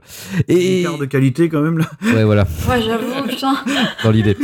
bah justement, Delta est là. hein. bah, en fait, c'est ça qui m'a un peu gêné dans le film, en fait, c'est qu'il y a des moments, il a voulu me faire rire, me faire comprendre des choses, mais il a toujours cette patte sérieuse qui, pour moi, en plus, est vraiment euh, masturbatoire de quelqu'un qui observe le cinéma de loin, tu vois. Je veux dire, c'est, vous l'avez dit, on met tout, on met tout. Et le film, en plus, je trouve que c'est, il, des fois, il se veut, il s'essaye tellement chiader dans certains trucs, des fois, il y arrive, des fois, il y arrive pas, que ça te vire tout le côté, en fait, qui aurait pu être agréable du film parce que t'essaies de faire jouer tes acteurs, t'essaies de les rendre drôles, t'essaies de mettre dans les situations qui sont là-dedans. Ça aurait pu marcher. Et le film, il est, il est construit très étrangement. Parce que, pareil, moi, franchement, en fait, le ressenti vraiment que j'ai eu du film, ça que je suis mitigé, c'est que j'ai l'impression d'avoir vu une prod internet. Tu vois, c'est comme un truc que tu aurais pu trouver en distribution directement sur internet, tu vois, mais avec un zéro de plus sur euh, sur la prod, tu vois. Et ça donne un truc en fait, j'ai vraiment eu l'impression ça de regarder une série de sketchs, enfin deux grosses vidéos de YouTube. l'argent quoi. C'est ça. Voilà. Donc c'est c'est dommage après effectivement il est il a cette aura en fait où t'as envie de, de dire ouais bah en vrai déjà il y a une idée il y a un concept hein, voilà ouais mais bon quand même tu vois ça m'a je trouvais ça un peu longué et, puis après c'est pareil tu vois même si les vannes sur euh, la consanguinité rurale ça peut me faire marrer euh, un moment moi après là c'est ce perso hein, je veux dire c'est même pas tant sur ce que ça implique mais au bout d'un moment ça m'a un peu gavé. Je veux dire c'est il y a y a un moment en fait le film il m'a perdu. Je veux dire c'est et presque heureusement qu'à cette coupure en fait quitte à choisir à faire un truc long limite ils ont bien fait en fait de, couper le film en deux parce qu'à un moment ça te ça te re-rattrape. Parce que moi au moment euh, à la fin de la première mi-temps ça avait commencé déjà un peu à me prendre la tête après il y a deux trois vannes qui m'ont beaucoup trop fait rire. Je pense au, au père donc de, euh, du personnage principal. Au père de Laurie qui est le, le capitaine gendarme de ce pauvre euh, de ce pauvre village quoi. Et au moment de sa transformation euh, qui, qui pète un câble et qui parle réellement à son fils comme il aimerait parler à son fils en le traitant de petite pute et de petite pucelle.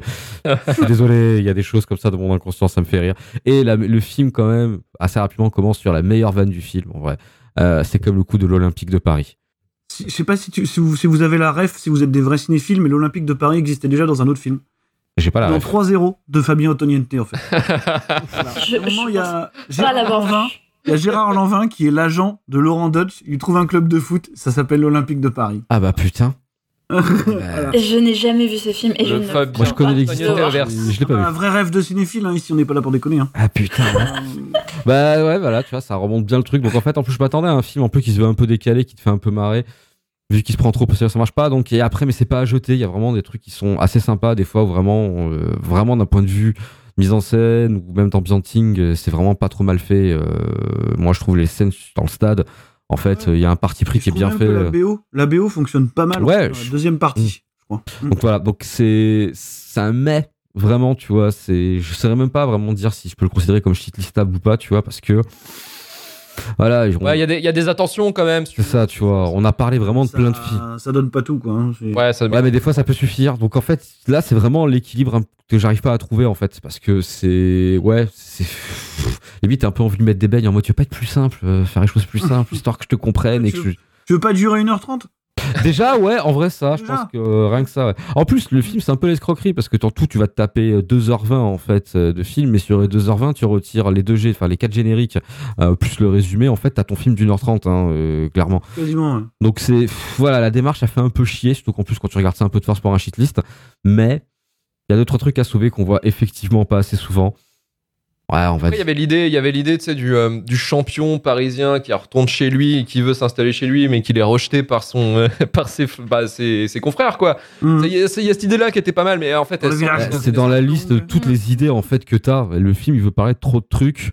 Ouais, ouais, il aurait dû se résumer à des punchlines en fait. Tu vois, tu fais une Il punchline, c'est calé. Il reprend, il reprend tellement des tropes, euh, des, des tropes peut-être évidents d'Edgar Wright ou des trucs comme ça, tu vois, genre l'incompétence policière rurale, enfin tous ces trucs-là que- qui ont déjà été faits de manière euh, 100 fois plus brillante dans Shaun of the Dead, quoi, parce que vraiment, je pense que c'est la référence absolue de, de, de, de Benjamin Rocher, de, de, de, de je ne sais quel frère Poirot, là. Euh, mais en tout cas, je pense que c'est leur référence absolue, puisqu'ils reprennent absolument tous les tropes du, du, du film, quoi. Donc, euh, mais bon, ça se voit. Ça se voit, en fait. Ouais, et puis le problème d'émuler, euh, voilà, les films classiques euh, horrifiques, c'est vraiment, euh, je trouve que c'est vraiment une impasse hein, aussi euh, Mm. de mon côté. Et, euh, et je trouvais qu'en fait, il y avait quand même une espèce de, de porte de sortie, une porte d'espoir en fait dans le cinéma français, euh, notamment par rapport à ces, à ces références américaines, parce que on, on les a tous hein, ces références américaines. Donc euh, effectivement, euh, quand tu vas euh, développer un film, t'as forcément euh, des, des tics, tu vas garder de, de ce que t'as bouffé en termes d'image. C'est normal, si ouais. tu veux. C'est normal. Et il y en a un qui a réussi, je trouve, à, à appliquer le code, le code des thrillers américains ou des films d'horreur américains euh, sur le cinéma français. C'est Xavier Legrand avec Jusqu'à la garde. Jusqu'à Mm. la garde, c'est un sûr. putain d'Halloween. Trop bien jusqu'à la. Ouais, et mais c'est en fait c'est euh, c'est euh, Denis Ménochet qui est, qui est filmé comme euh, comme Michael Myers en fait un petit peu quoi. Et euh, Ouais, ouais. comme une espèce de menace en fait constante. Et, euh, et ça bah tu vois c'est Denis euh, Ménochet est toujours une menace constante. ouais je- c'est c'est pas un mec avec tout envie d'embrouiller hein, clairement. Non. c'est, euh, voilà, c'est- Bon, J'aimerais pas me retrouver toute seule Bonjour, dans Denis. Denis sombre avec Bonjour, Denis Denis, Ménochet. Merci. Est-ce que vous voulez un verre d'eau? Un verre d'eau, y a pas de problème. Tenez, bah, Denis, pas de souci. Non, non, mais voilà. Et c'est ça, c'est une petite porte d'espoir en fait que je me dis vraiment de dire, bah voilà, si tu veux vraiment appliquer des, des codes que t'as que t'as vu et revu et qu'on connaît tous, Mm. pourquoi pas essayer de le, de le mettre par exemple dans un drame social ou euh, effectivement un truc qui parle euh, justement des violences, euh, des violences conjugales et qui le fait excessivement bien. Ouais, mais il le fait parce que parce qu'en fait, il a pas besoin de son sujet pour être bien. Encore une fois, Oui, on voilà. avait toujours le même problème. Voilà, c'est un vrai film avant de voilà de parler d'un d'un sujet compliqué.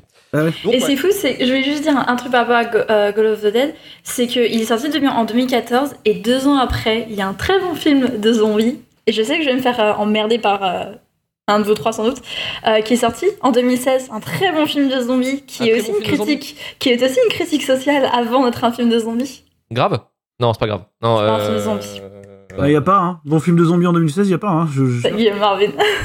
Resident Ah y Evil, avait- peut-être euh, c'est quelque part. Ah, un bon film de zombie en 2016. Euh. Peninsula euh, dernier non, Busan c'était- Oui Dernier train pour Busan. Bah non, moi je l'ai plutôt défendu, le dernier Trappeur Busan. Ah, c'est bien, je suis contente. Parce que c'était un film moi. avant d'être une critique sociale. C'était c'était moi, Oui. c'était moi qui l'avais apporté en disant que c'est- c'est- C'est pour suivre. Ouais. C'est un film avant une critique sociale, c'est une très bonne critique sociale de, de la Corée de l'époque et c'est un très bon film de zombies. Après, le dernier train pour Busan, j'ai pris du recul hein, depuis l'épisode. Écoutez, Ah, euh, c'est bien. écoutez l'épisode pilote de Shitlist pour, pour nous C'est en vrai. parler de dernier Trappeur Busan. C'est vrai. Voilà. Et moi, me prendre de dire, euh, bah, j'aurais pas dû l'amener finalement. euh, voilà. Ouais. Luc Ouais, vous avez dit qu'il aimait pas les violons. Il aimait pas les violons. Ouais, moi j'adore le violon. Oui, c'est Et j'adore les relations, euh, les, les belles relations père-fille. Euh, pas comme dans Call of the Dead du coup. Bon, avant de finir sur Call of the Dead, je, je réitère mon message tout de même. Si vous êtes producteur, hein, voilà, si vous voulez un baston avec un arabe qui fusionne avec un catalan qui se transforme en espèce de grosse truc avec une queue de singe, écrit, écrit par une meuf queer et filmé par un breton, n'hésitez pas. Et ça s'appellera Cat à l'arabe. Oh oui Oh oui C'est nous, Karim Mec, mec. tu sais qu'il faut que tu mettes ça dans le Patreon. Tu sais, c'est, c'est, ça, ça, devrait, ça devrait être crofondé par le Patreon ça. Mais complètement.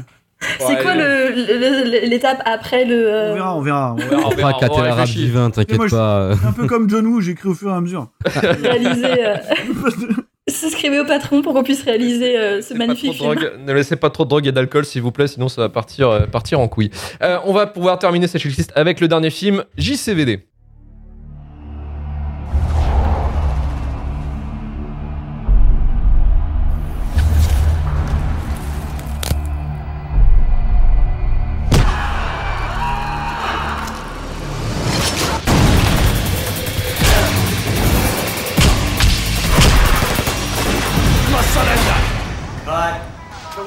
window didn't explode right. I'm 47 years old, and it's very difficult for me to do everything in one shot. 他也不明白，这不是开始升坑啊。 We have an actor here whose films no responsible parent would ever expose their children to. Go, go, I lost my daughter. You're gonna get over that. The check you made bounced. I'll get the money, okay? Tell the producers I need someone money up front. Listen, John Claude, they took somebody else. Who? Steven. Steven Seagal? He promised to cut off his ponytail. Jean-Claude Van Damme. Ah, monsieur Van Damme Yeah. Petite photo là Bonjour. Okay, good.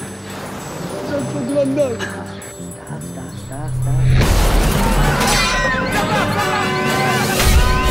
Jean-Claude Van Damme is robbing the bank. Possible hostage situation.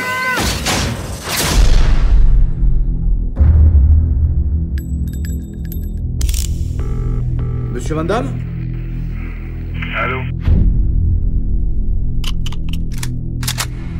Jean-Claude I want six million dollars. Million, okay? Police have surrounded Jean-Claude Van Damme in his downtown bank. What the hell is wrong with you?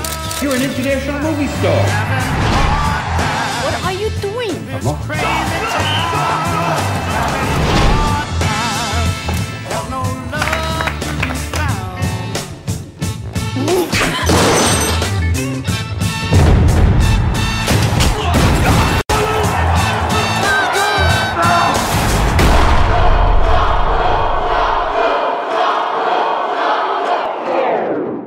JCVD sorti en 2008, production franco-belge avec un budget de 10 millions d'euros par Gaumont et Bankable Films et réalisé par Mabrouk El Meshri bien qui, qui, qui nous a livré dernièrement le film Kung Fu Zora. Je sais pas si on se souvenait, il est sorti récemment, quel euh, incroyable.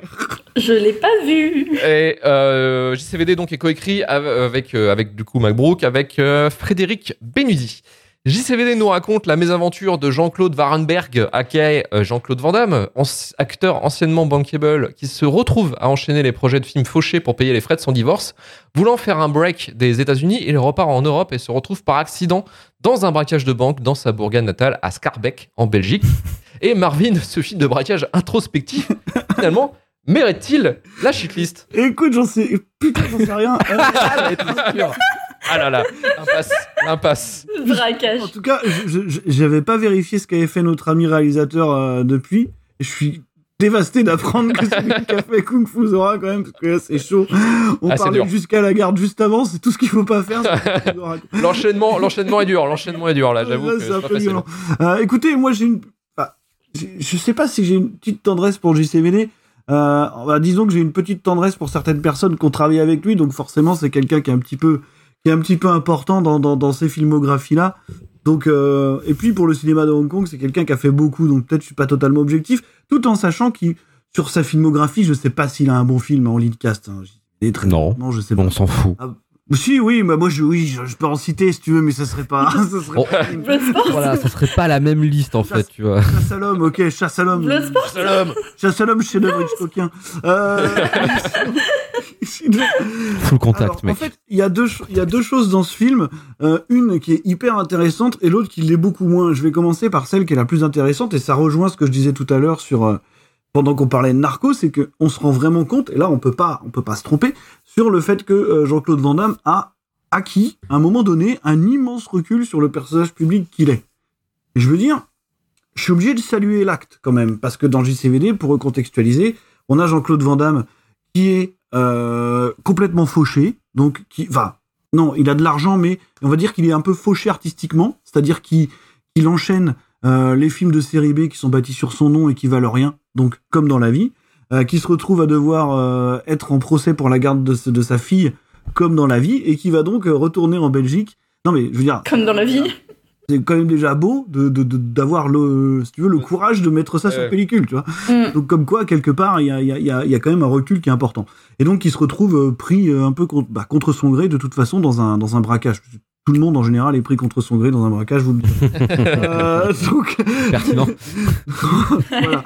et, et- et donc, ce qui, va, ce qui va mener à un espèce de parcours introspectif euh, de, de Jean-Claude Van Damme qui va se poser beaucoup de questions sur ce qu'il a fait, sur ce qu'il a été, sur ce qu'il représente, sur est-ce que, est-ce que, bah, bah, qu'est-ce que c'est que la légende Jean-Claude Van Damme? Voilà. Donc, et donc, la structure du film va être comme ça, un petit peu bizarre, à naviguer entre différentes timelines euh, pour essayer de revenir sur tout ce qui a pu se passer dans sa carrière et tout. Et, et donc, c'est quand même hyper intéressant de le voir avoir ce recul-là. D'ailleurs, ça m'a beaucoup surpris qui pousse à ce point-là. Euh, je pense que la scène du fameux monologue, par exemple, C'est ça m'a hein. quasiment fait changer d'avis en fait, parce que je, je me demande si, je pense que c'est pas, un- je pense que c'est pas écrit en fait. Enfin, moi j'ai Oh, l'impression qu'il l'envoie comme ça. Je me demande même s'il l'aurait pas, tu vois, fait plein de prises et vas-y lâche ton truc et vas-y comme ça quoi, tu vois.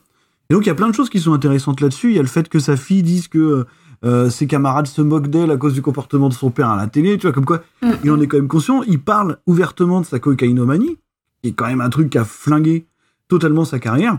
Et, et Mm. d'ailleurs, pour terminer là-dessus, je savais pas qu'il avait ce ressenti-là, justement par rapport au réalisateur de Hong Kong, quoi. Parce qu'il y a deux exemples euh, quand même assez parlants. C'est déjà la scène d'intro. Mm. Donc, on, on a ce réalisateur asiatique qui jette des fléchettes sur Hollywood, qui veut pas lui parler, qui l'insulte. Donc, en théorie, c'est Choyark. Hein. Oui. Ouais. C'est assez facile de faire le truc, puisque pendant Piège à Hong Kong, euh, il s'est quand même fait déboîter par, par Choyark au moment où il était full cocaïnomane. Donc, c'est à peu près ça. Et en fait, il parle ouvertement de John Woo en disant euh, Ouais, enfin, il y a, y a- il y a un de ses fans qui est un des braqueurs de banque qui dit Ouais, John Woo, euh, quel enfoiré celui-là, euh, il t'a complètement lâché et tout, quoi. Alors que bon, euh, si John Woo l'a lâché, c'est surtout parce qu'il était, encore une fois, full cocaïnomane, quoi. Donc, euh, il dit quand même Ouais, il il a fait volte-face et t'as pas pris dedans, quoi. Donc, j'étais surpris de voir qu'il avait autant de qu'il avait encore autant de regrets par rapport à ce truc-là, quoi. Il a quand même œuvré, c'est vrai, pour les ramener à Hollywood. Bon, après, ça a pas marché, quoi. Et, et- et par contre, tout ça est intéressant, et au final, le film, euh, le film s'en sort plutôt pas mal en termes de narration, en termes d'écriture. Je trouve que c'est, enfin, en- disons que je pense qu'il faut être un peu proche du personnage pour saisir le truc, mais, mais que, euh, que, que voir quelqu'un se livrer finalement comme ça, parce que tout le film tire sur lui, c'est pas désagréable, et moi je saluerais la démarche quand même, tu vois. Par contre, c'est complètement desservi par la mise en scène, c'est une catastrophe, quoi. C'est absolument dramatique, quoi. C'est-à-dire que le film est absolument dégueulasse. Enfin, visuellement, c'est horrible. Ça s'inspire, en fait, ça s'inspire d'une après-midi de chien de, de Sidney Lumet, mais en lui rendant pas du tout hommage. Moi, quoi. j'ai vu, moi, j'ai vu, par moment, j'ai vu, euh, vous voyez Tony Scott Domino? Oui. Ah putain, oui. oui, Eh ben. Tony Scott Domino, alors moi je- j'aime bien Domino, hein, je trouve que c'est un exercice esthétique qui fonctionne parce que Tony Scott, Mm. là en fait j'ai eu l'impression de voir le Tony Scott de Wish euh, à plein de moments. Par exemple, Tony Scotty. voilà, Tony Scott. ça m'a marqué, ces trucs de Tony Scott de suréclairer les fenêtres, tu sais, pour avoir une énorme lumière qui vient de l'extérieur. Ils utilisent ça tout le temps, sauf que là c'est Surtout que c'est la absolument Belgique. hein. T'as pas d'énorme c'est lumière qui vient de Belgique, l'extérieur. alors, hein. tu vas choper de la lumière naturelle. Donc t'es obligé de mettre de l'éclairage. euh, T'es obligé de mettre de l'éclairage à fond, tu vois. Et puis ouais, t'as as toute cette photo, euh, ouais, plus ou moins jaune en fait, euh, justement qui me fait penser à du, ouais, soit du mauvais Tony Scott ou du ou du An- Antoine Fuqua moyen quoi, donc euh, mauvais. Ça voilà, c'est- bah non mais c'est vrai. Donc en fait, voilà, en fait c'est dommage que le propos soit à ce point-là desservi par une mise en image qui est si bâclée quoi. Enfin j'ai vraiment l'impression que c'est tourné par dessus le par-dessus la jambe et que le film a pas grand chose d'autre à montrer que, que son discours, quoi. Et ça m'embête un peu. C'est vraiment dommage, je trouve. Mais sinon, à part ça, bon, bah voilà, je. Je me, je me demande si on peut vraiment apprécier ce film si, si on n'est pas fan du personnage Jean-Claude Van Damme, en fait. Je pense pas. Euh, Je pense que, Non, je pense, pense que c'est assez compliqué. Faut- C'est vrai qu'il faut connaître l'histoire parce que c'est vrai que Sinon, si t'es à côté de ça. En fait, si tu sais pas ce qu'il a vécu et surtout si tu sais pas euh, le nombre de fois où il s'est un peu cassé la gueule pour en arriver là où il en est arrivé, ah, ouais, euh, c'est pas très intéressant, quoi. si tu veux. Mais, mais bon, moi, euh, moi, moi qui avais un peu tous les bails, si tu veux, euh, ça m'a fait, euh, ça m'a fait quand même, euh, ça m'a surpris dans le bon sens, en fait, de le voir euh, réussir à se livrer comme ça et avoir ce recul-là sur lui-même. Donc euh, pour ça, je, je trouve le film acceptable. Non, ça m'a fait marrer que tu me parles de la lumière du film parce que j'ai exactement mis dans mes notes la lumière du film, point d'interrogation, point d'exclamation. J'ai fait. C'est quoi ce bordel? C'est même pas de la lumière, quoi. Le truc, les mecs, ils ont mis 14 spots derrière les fenêtres. Et puis, euh, Et- mais même le- les enfin ouais la enfin euh, euh, merde la, la photo enfin à un moment je me suis dit mais pourquoi mon écran il bave? C'est- enfin c'est c'est il- ouais. c'est comme ça. Mm, mm. Ne cherche pas. C'est Il y a compliqué. un blur, il y a un espèce de blur, c'est vrai, sur les scènes souvent de flashback, ouais. Ouais, à un moment je me suis dit est-ce que c'est ma version qui est, qui est dégueulasse? Je me suis dit attends Non. je- Pour moi, c'est pour moi, c'est un technicien, c'est un technicien, il savait pas gérer le numérique. C'est tout. Enfin, pour moi, c'est c'est un travail de de- de- de- de- d'amateur, quoi. Enfin, de, de mec qui vient de commencer peut-être à. Euh, ouais, alors je me demande vraiment s'il n'y a pas un mec qui s'est dit ce serait cool de mettre un blur sur les scènes de flashback du passé, tu vois. pour montrer que c'est vraiment des flashbacks, tu vois. Ah ouais, non, mais, mais là, c'est abusé. hein. Pour le coup, c'est vrai que c'est. Que les gens sont cons. c'est- enfin, c'est vraiment- Non, C'est un film très très moche, hein, faut le dire, c'est assez catastrophique. Par contre, il y a- il y, a quelques dialogues, euh, a quelques dialogues qui sonnent très spontanés et qui marchent bien. Tu vois, la, la, la, la meuf qui conduit le taxi, par exemple, elle me fait hurler de rire, quoi. Bah, vous êtes une grande star Arrêtez donc Moi, je m'attendais pas à une réponse comme ça. C'est quoi ça Non, ça dure dix secondes, mais ça, ça me fait vachement marrer. Vous pouvez dormir, mais moi je vais parler. hein. Et JCVD qui est gêné, t'es là, putain. Moi. Ouais, désolé, excusez-moi. Il y a un truc qui sonne quand même naturel dans tout ce qui se passe et pour le coup, euh, je sais pas, je, je- je pense qu'ils étaient, je pense qu'ils étaient particulièrement bien dirigés par contre. C'est vrai. J'aime beaucoup le début euh, quand il name euh, tous les euh, tous les ac- enfin tous les acteurs de, de, de films euh, genre Chuck Norris, Steven Seagal, Mm. qui dit ouais ils tapent tous sur des arabes. Puis moment je me suis dit c'est vrai que JCVD il tape pas sur les arabes, il tape sur tout mais Si Tongpo, c'est un arabe. Tongpo dans Kickboxer, c'est Ah, c'est pas l'un- c'est le me- c'est quasiment le, enfin c'était le Oui, meilleur pote. euh, de ouais. Mm. ah, ouais, je sais plus son nom, mais ouais, c'était son pote qui essayait de faire rentrer. C'est donc le grand méchant thaïlandais méchant dans Kickboxer avec Van Damme en 80 et des bananes, 90 voilà. Eh ben, c'est un Marocain. Donc il a pas factuellement tapé sur des pas réponse.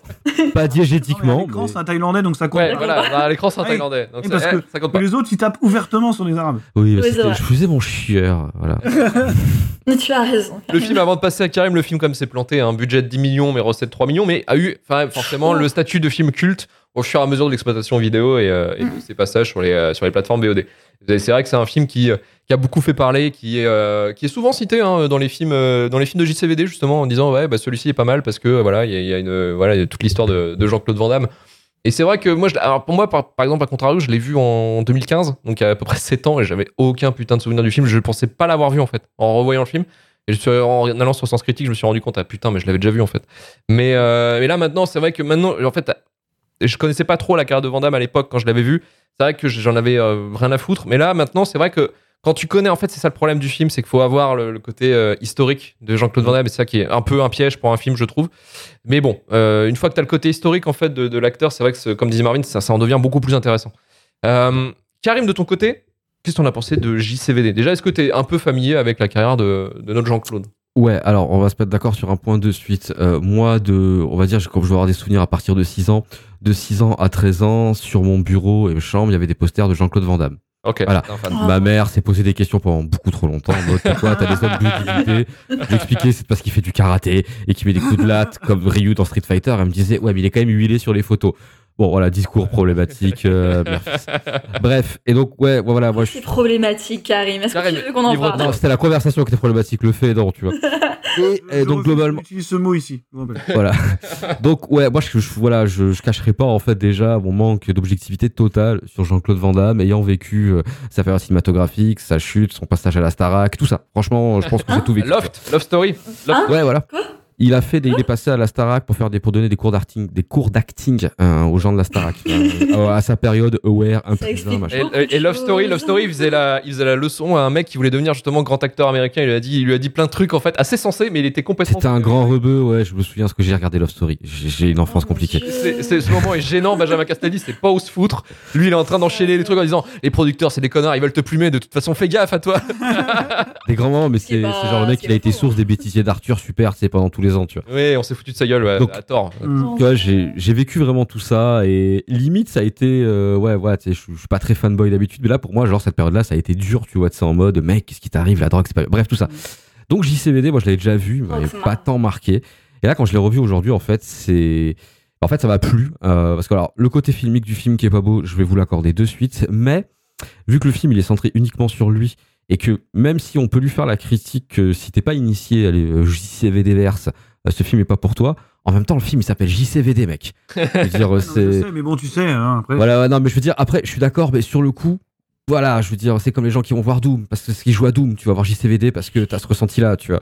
Oui, mais Et moi, donc, tu vois, par exemple, je suis un cinéphile, je suis complétiste. Tu vois, moi, je vois, j'ai pas vu ce film, je vais le voir. tu vois. Et pour moi, c'est pas un reproche que tu peux lui faire parce que le film t'a pas menti. Je veux dire, c'est voilà, oui, oui. techniquement, c'est une espèce de biopic, biographique, même pas introspectif, bref.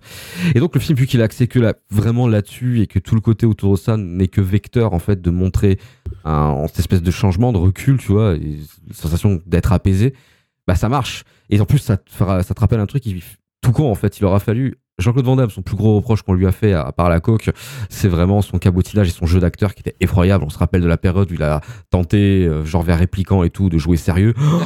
Catastrophique, tu vois. Et là, en fait, il est fou. Voilà. Vous êtes fou. Ah, il est fou, ce film. Là, en vrai, dans- là, tu vois, dans ce film-là, il aura suffi, en fait, juste de dire euh, joue déjà dans ta langue, en vrai, et joue-toi. Et ça marche. Vra- Vraiment, ça marche. Il est, il y a, moi, il y a deux scènes qui m'ont marqué. Il y a évidemment la scène du monologue prière quand il monte comme ça. En plus, un côté euh, vraiment mise en scène pendant deux secondes. Tu te dis, what? Puis après, Stage du quatrième mur. Ouais, ouais. Ouais, mais j'aime bien. Et puis, en vrai, moi, ça m'a touché parce que voir Jean-Claude Van Damme pleurer presque, à tout, tu sais, ce genre de mec, il, c'est, bref, ça marche. Son meilleur moment, je trouve, en tant qu'acting, c'est vrai que là, c'est vraiment lui, en fait, qui parle. Il y a celui-là et il y a celui où il fait face à face à son discours de 1 plus 1 est égal 2 dans ton monde, mais machin. Mm. J'ai trouvé cette scène, franchement, même si elle est un peu cheapos avec presque l'insert du truc, tu vois, c'est pas top, mais en vrai, j'ai beaucoup aimé en fait ce miroir et j'ai vraiment l'impression que Jean-Claude Van Damme est sincère, tu vois. Donc, ouais, c'est vraiment ce que j'ai ressenti dans le film. Mais pendant le visionnage du film, je me suis quand même posé une question, tu vois, et je sais pas si ça m'a gêné ou pas. Tu vois, Jean-Claude Van Damme, sur le coup, tu vois, il se sert en fait aussi cette espèce de rehab qu'il a fait de la vie, tu vois, tu sais, pour euh, ressortir. Et JCVD a été un peu le point d'ancrage de ça en mode je vais revenir en ayant accepté tout ça, c'est sincère, mais j'ai toujours de mal, je peux toujours avoir un peu de mal en fait quand je vois qu'une démarche morale, personnelle peut devenir un peu mercantile, tu vois. Mhm. Et donc, je me suis dit, est-ce que c'est pas non plus ego trip Et puis, en fait, quand tu vois la sincérité de certaines scènes, et je repense effectivement à la scène du taxi aussi, qui est de base beaucoup trop longue pour une scène de ce truc-là, mais voir pour moi, et c'est pour moi Jean-Claude Van Damme, qui vraiment, euh, t'as vraiment l'impression que la caméra elle est posée en mode striptease, parce qu'en plus c'est vraiment mise en scène striptease, c'est gris, c'est la Belgique, c'est top. Et ben, ça match, et je me rends compte en fait que ben, même si ça lui sert en fait mercantilement à refaire sa carrière, en même temps, c'est ce que le, le Star System lui a fait aussi en fait, tu vois, de l'autre côté, donc Mm. Au final, ça lui a pas servi en fait. hein. voilà, donc est-ce que c'est pas presque legit, tu vois, tu sais Parce, parce que parce que ju- juste, juste après à peu près Juliette, je te laisse. Juste le, en fait, il montre les vraiment les, les trucs les moins glorieux possibles. C'est vrai. De, de sa carrière, tu vois. Genre la, la scène que je trouve marquante, c'est aussi quand son producteur lui propose des trucs. Ouais. Tu sais, il Oui. lui dit euh, c'est quoi le film? L'autre il lui raconte on a déjà fait ça. Ah ouais c'est vrai. bah, Peut-être. c'est la suite c'est ça. C'est bien? Ouais je sais pas je l'ai pas lu. Et ça c'est t'es sûr que ça lui est arrivé en fait? Parce que Mm. quand tu vois les films dans lesquels il apparaît, même quand il doit faire des caméos et tout. Bah, tu sais bien qu'il a plus Mm. aucun contrôle sur sa carrière, quoi. C'est ça Il le doit faire, il doit exécuter. Un peu comme. Bruce Willis en fait. Ouais, c'est Un ça. peu comme- Bruce ouais. Willis. Ou comme, Comme Bruce Willis à la fin, quoi. euh, Ou comme- comme ouais. mecs-là, en fait. Ouais. Et je me suis- Comme Schwarzy et, et Stallone au final.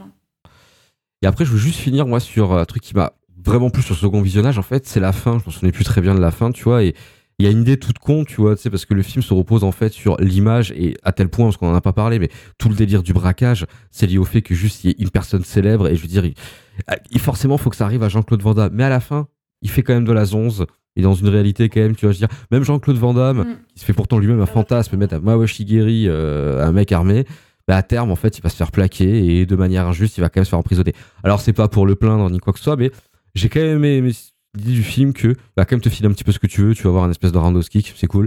Mais l'idée, c'est de remettre Jean-Claude Van Damme en être humain et c'est ce qu'il fait. Et t'as l'impression, en fait, quand tu le vois à la Mhm. dernière scène du film, face à sa fille, tu vois, en vrai, elle match, tu vois, tu sais, je veux dire, Ouais, ouais. c'est- on lui reproche de cabotiner et là, c'est c'est le côté petit, je te tape frénétiquement, les vraies larmes. En plus, putain, la barbe, ça va à tout le monde, quoi. J'aurais dû y penser avant, quoi. Tu sais, la, la scène, la scène où il, est, il sort enfin de la poste et en fait, il, il a tu sais, sa, sa, sa vrille et là, Mm. il voit, en fait, si on disait dans un film comment il le ferait et en fait, et dans la réalité, ben en fait, non, dans la Et réalité, il a ouais. pas le temps de faire sa, son super retourné et, Et, tout, euh, il, fait, il se fait attraper et plaquer, tu vois. Ça, j'ai trouvé ça très puissant aussi. Démystifier la légende, quoi, en fait. C'est ça. Et donc, je trouve que le en film fait. s'assume complètement dans sa démarche du titre Mm, mm. jusqu'à la fin. Et rien que pour ça, pour moi, c'est- ça marche. Donc, vraiment, pas shitlistable pour cette- moi. J'ai eu cette crainte en fait que qu'on qu'on le voit, tu sais, euh, à un moment donné euh, mettre euh, mettre en action son fantasme. Ouais. Mm, mm. J'ai eu cette crainte de genre. Et il essaye. il- Il va faire un truc héroïque qui va qui va marcher. Tu vois, genre genre il, Mm, il va il va Ça m'aurait fait chier. et ça Ouais. m'aurait fait chier aussi, tu vois. Mm. Et c'est pour ça que c'est- t'as raison Juliette, ce que ce que ce qui se passe avec cette espèce de double scène de, de fantasme C'est là, encore. Du coup, c'est encore. euh, Ouais, c'est vraiment très. ouais. Mm. Et Juliette, euh, euh, pour finir sur JCVD, euh, du coup, ton, ton avis sur, sur le film? Alors, est-ce que c'est là que je drop la bombe comme quoi je suis à moitié belge en fait? Bah putain est. Génial. et ouais, Ah, putain. On n'a jamais ouais, fait trop de blagues sur les Belges. Alors, mon- d'accord. ok. Mon père, mon père est belge, d'origine du coup. Et pourtant, euh, chez nous, on était plus. Ma mère va me tuer. Mais voilà, nous, ce qu'on faisait, notre petit plaisir du dimanche, c'était de regarder Texas Walker. Et comme pas mal de foyers Voilà. français. Comme pas mal de foyers au français. final, on était. C'est vraiment le truc Bon, du dimanche. Belgique, c'est ce qui nous rejoint. C'est une belle, c'est une belle amitié qui est en train de se construire devant nous ce soir. C'est beau, Grâce putain. Oui. Grâce à Chuck. Voilà, et donc du coup, on était plus. Enfin, moi, en grandissant, j'avais plus l'habitude de Chuck Norris que de Van Damme. Van Damme, je l'ai découvert en fait très tard dans ma cinéphilie en fait, euh, avec euh, voilà, Bloodsport.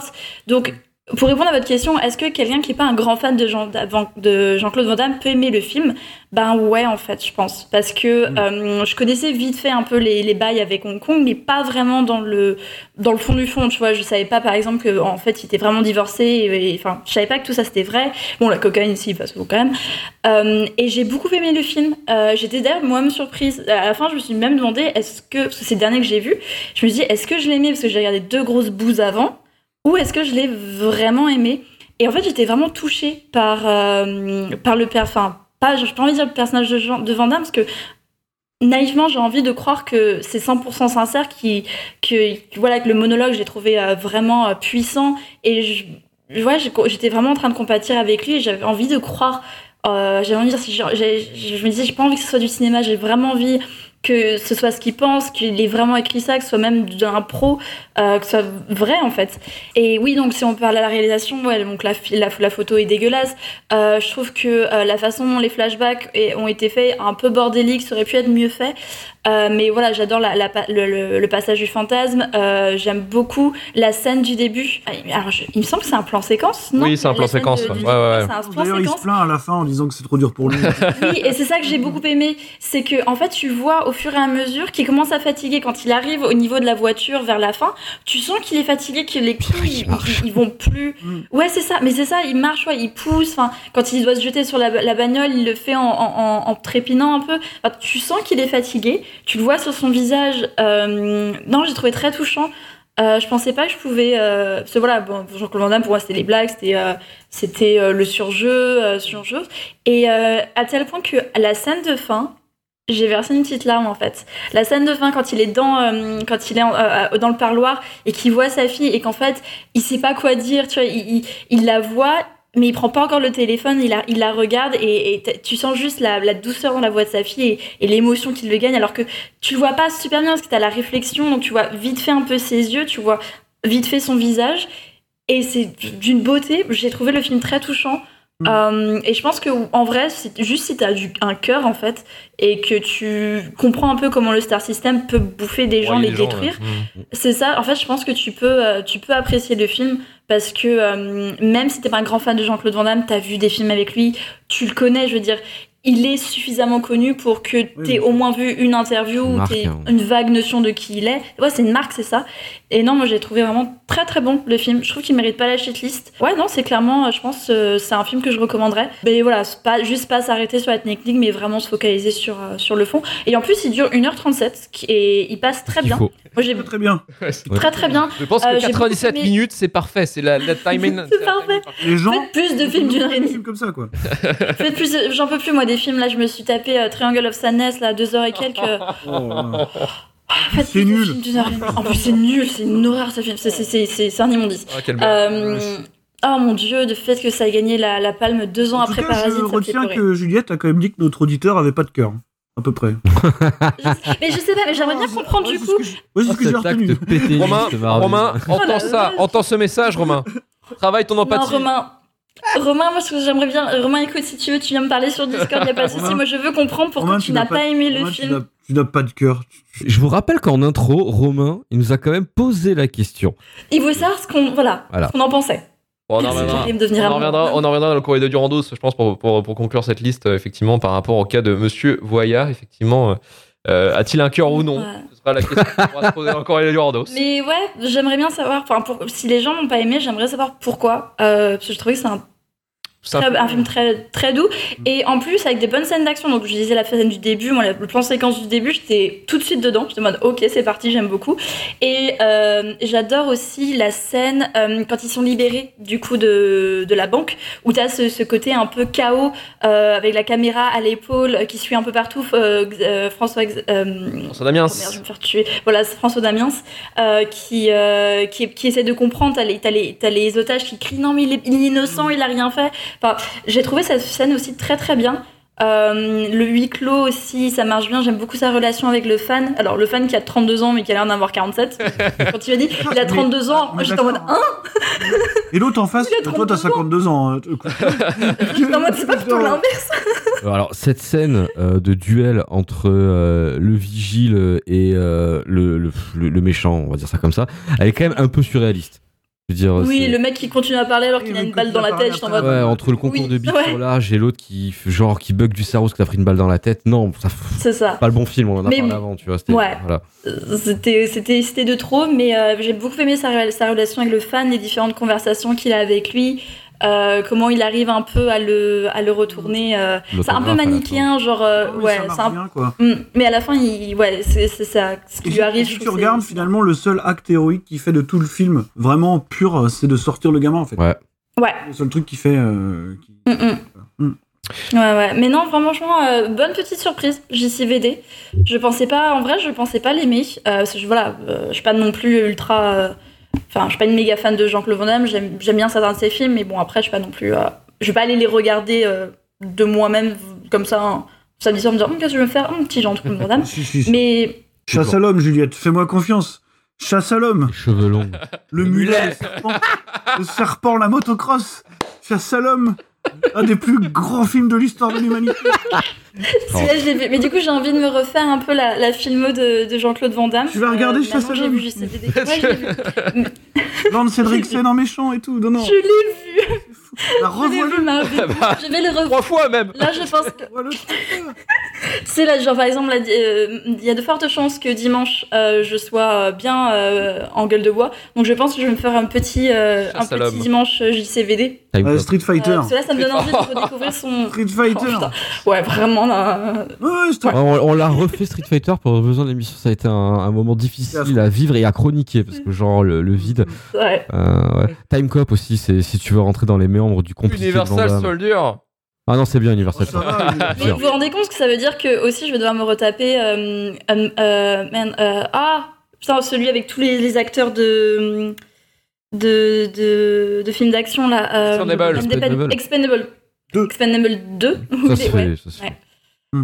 que j'avais vu au cinéma et les gens avaient applaudi euh, de Chuck Norris d'ailleurs. Et il y a Chuck Norris dedans en plus. Oui, les gens avaient applaudi au cinéma, c'est très drôle. En vrai, si tu fais un vrai genre, donc, euh, regarde le grand tournoi. C'est Très bien. C'est un des Grand pires. L'écoute pas. C'est génial. Non, mais génial. répliquant. Répliquant un dimanche de gueule de bois. répliquant. c'est pas mal. Tu peux ne pas comprendre trop bourré hein, ou trop en redescente. C'est compliqué répliquant pour un son- pour moi, répliquant, c'est son ciao pantin. Eh ben, suivez-moi sur Instagram pour savoir quel film de, euh, de Jean-Claude Van Damme je regardais dimanche. Pour moi, répliquant. Au gueule de bois. C'est son, c'est son drame malikien pour moi. Vraiment, c'est son tree of life, quoi. Euh, non, vraiment. Vraiment, tu vois. Vraiment, là, il. Voilà, il, Ah, il brille, il brille. Il brille. il, il scinde sa personnalité en deux, quoi. C'est. Voilà, je, le répliquant, c'est son tree of life. C'est son drame malikien. Ah mon dieu. Enfin bref, ça pour dire JCVD, euh, bonne surprise. Euh, petit bonbon. Je pensais pas un jour pouvoir mettre euh, JCVD et petit bonbon dans la même phrase. Eh ben, bienvenue dans Shitlist, la terre de l'impossible, visiblement. Oh, elle est belle celle Le monologue, vraiment, je pense qu'il va rester dans un de mes moments euh, préférés. Donc t'inquiète pas Jean-Claude, si tu nous écoutes, gros cœur, gros cœur sur JCVD. Mm, mm. Merci à toi. Que du love. Merci d'exister. Merci d'exister. Merci pour tous tes films. Ouais, merci. Parce que c'est une star pour les gens qui nous fait aiment. partie de ma vie. Oh, elle est belle celle-là. On t'aime Jean-Claude, putain.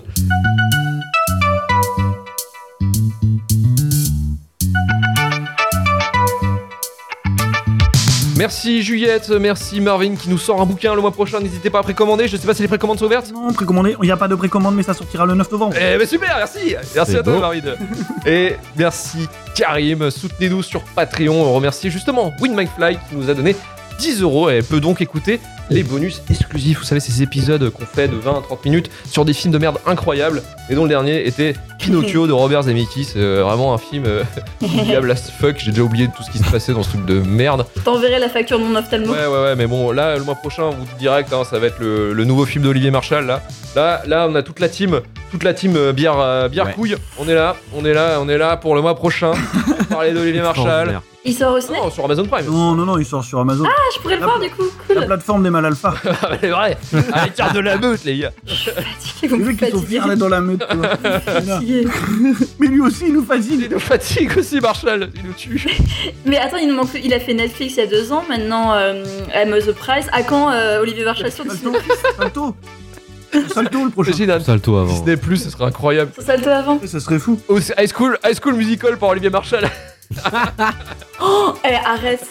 Ça me donne envie. Hein. Les gardiens de la galaxie par Olivier Marchal. Ouf. Trop hâte. Les des scènes de vestiaire d'une heure. Oh mon dieu, ça me fait penser à. euh, Tu sais, dans le film JCVD, quand il dit qu'il aurait pu faire Volte-Face, je me suis imaginé ce que Volte-Face aurait donné avec, euh, avec Jean-Claude Van Damme. Jean-Claude Van Damme, Nicolas Cage. Oh là là. Fi- Fission, fission sismique, hein, il se passe un truc. Oh là là. Même Jean-Claude Van Damme, euh, Travolta, hein, moi, dans, dans les, les deux cas, ça marche. Ouais, Mais en tout cas, c'est pas le débat parce que là on est en train de conclure l'émission, donc on va aller directement dans les crédits. Retrouvez-nous bientôt pour un nouveau numéro pour vous parler du pire du cinéma avec le retour de notre petit Romain qui était euh, en vadrouille pour une émission de télé que vous verrez euh, très prochainement. shitlistpodcast.com pour le SAV. Rejoignez-nous sur Twitter, Instagram, notre TikTok et sur notre Discord pour, vivre avec la commu justement, la vraie, la vraie commu shitlist. Notre chaîne Twitch et YouTube pour le live et la VOD. Alors celui-ci, euh, cet épisode, malheureusement n'est pas en live, mais euh, vous savez qu'il y aura d'autres, il y a d'autres lives qui ont été tournés qui sont disponibles sur la plateforme YouTube si vous voulez voir nos gueules. Je suis sûr que vous êtes intéressés de savoir qui, qui sont les beaux gosses et les belles gosses derrière ces voix splendides. Bah, t'en la seule meuf. euh. Oui, voilà, ouais, elle est reconnaissable de toute manière. hein, j'aurais- voilà, c'est la même. Euh, 5 étoiles sur Apple Podcast, Podcast Addict ou Spotify. T'arrêtes pas, continue. Retrouvez tous les épisodes de Shitlist Rewind au début de la fin. que ça. Et on se dit à dans deux semaines. Allez, à très vite. Ciao, ciao. Au revoir. Ciao. Au revoir.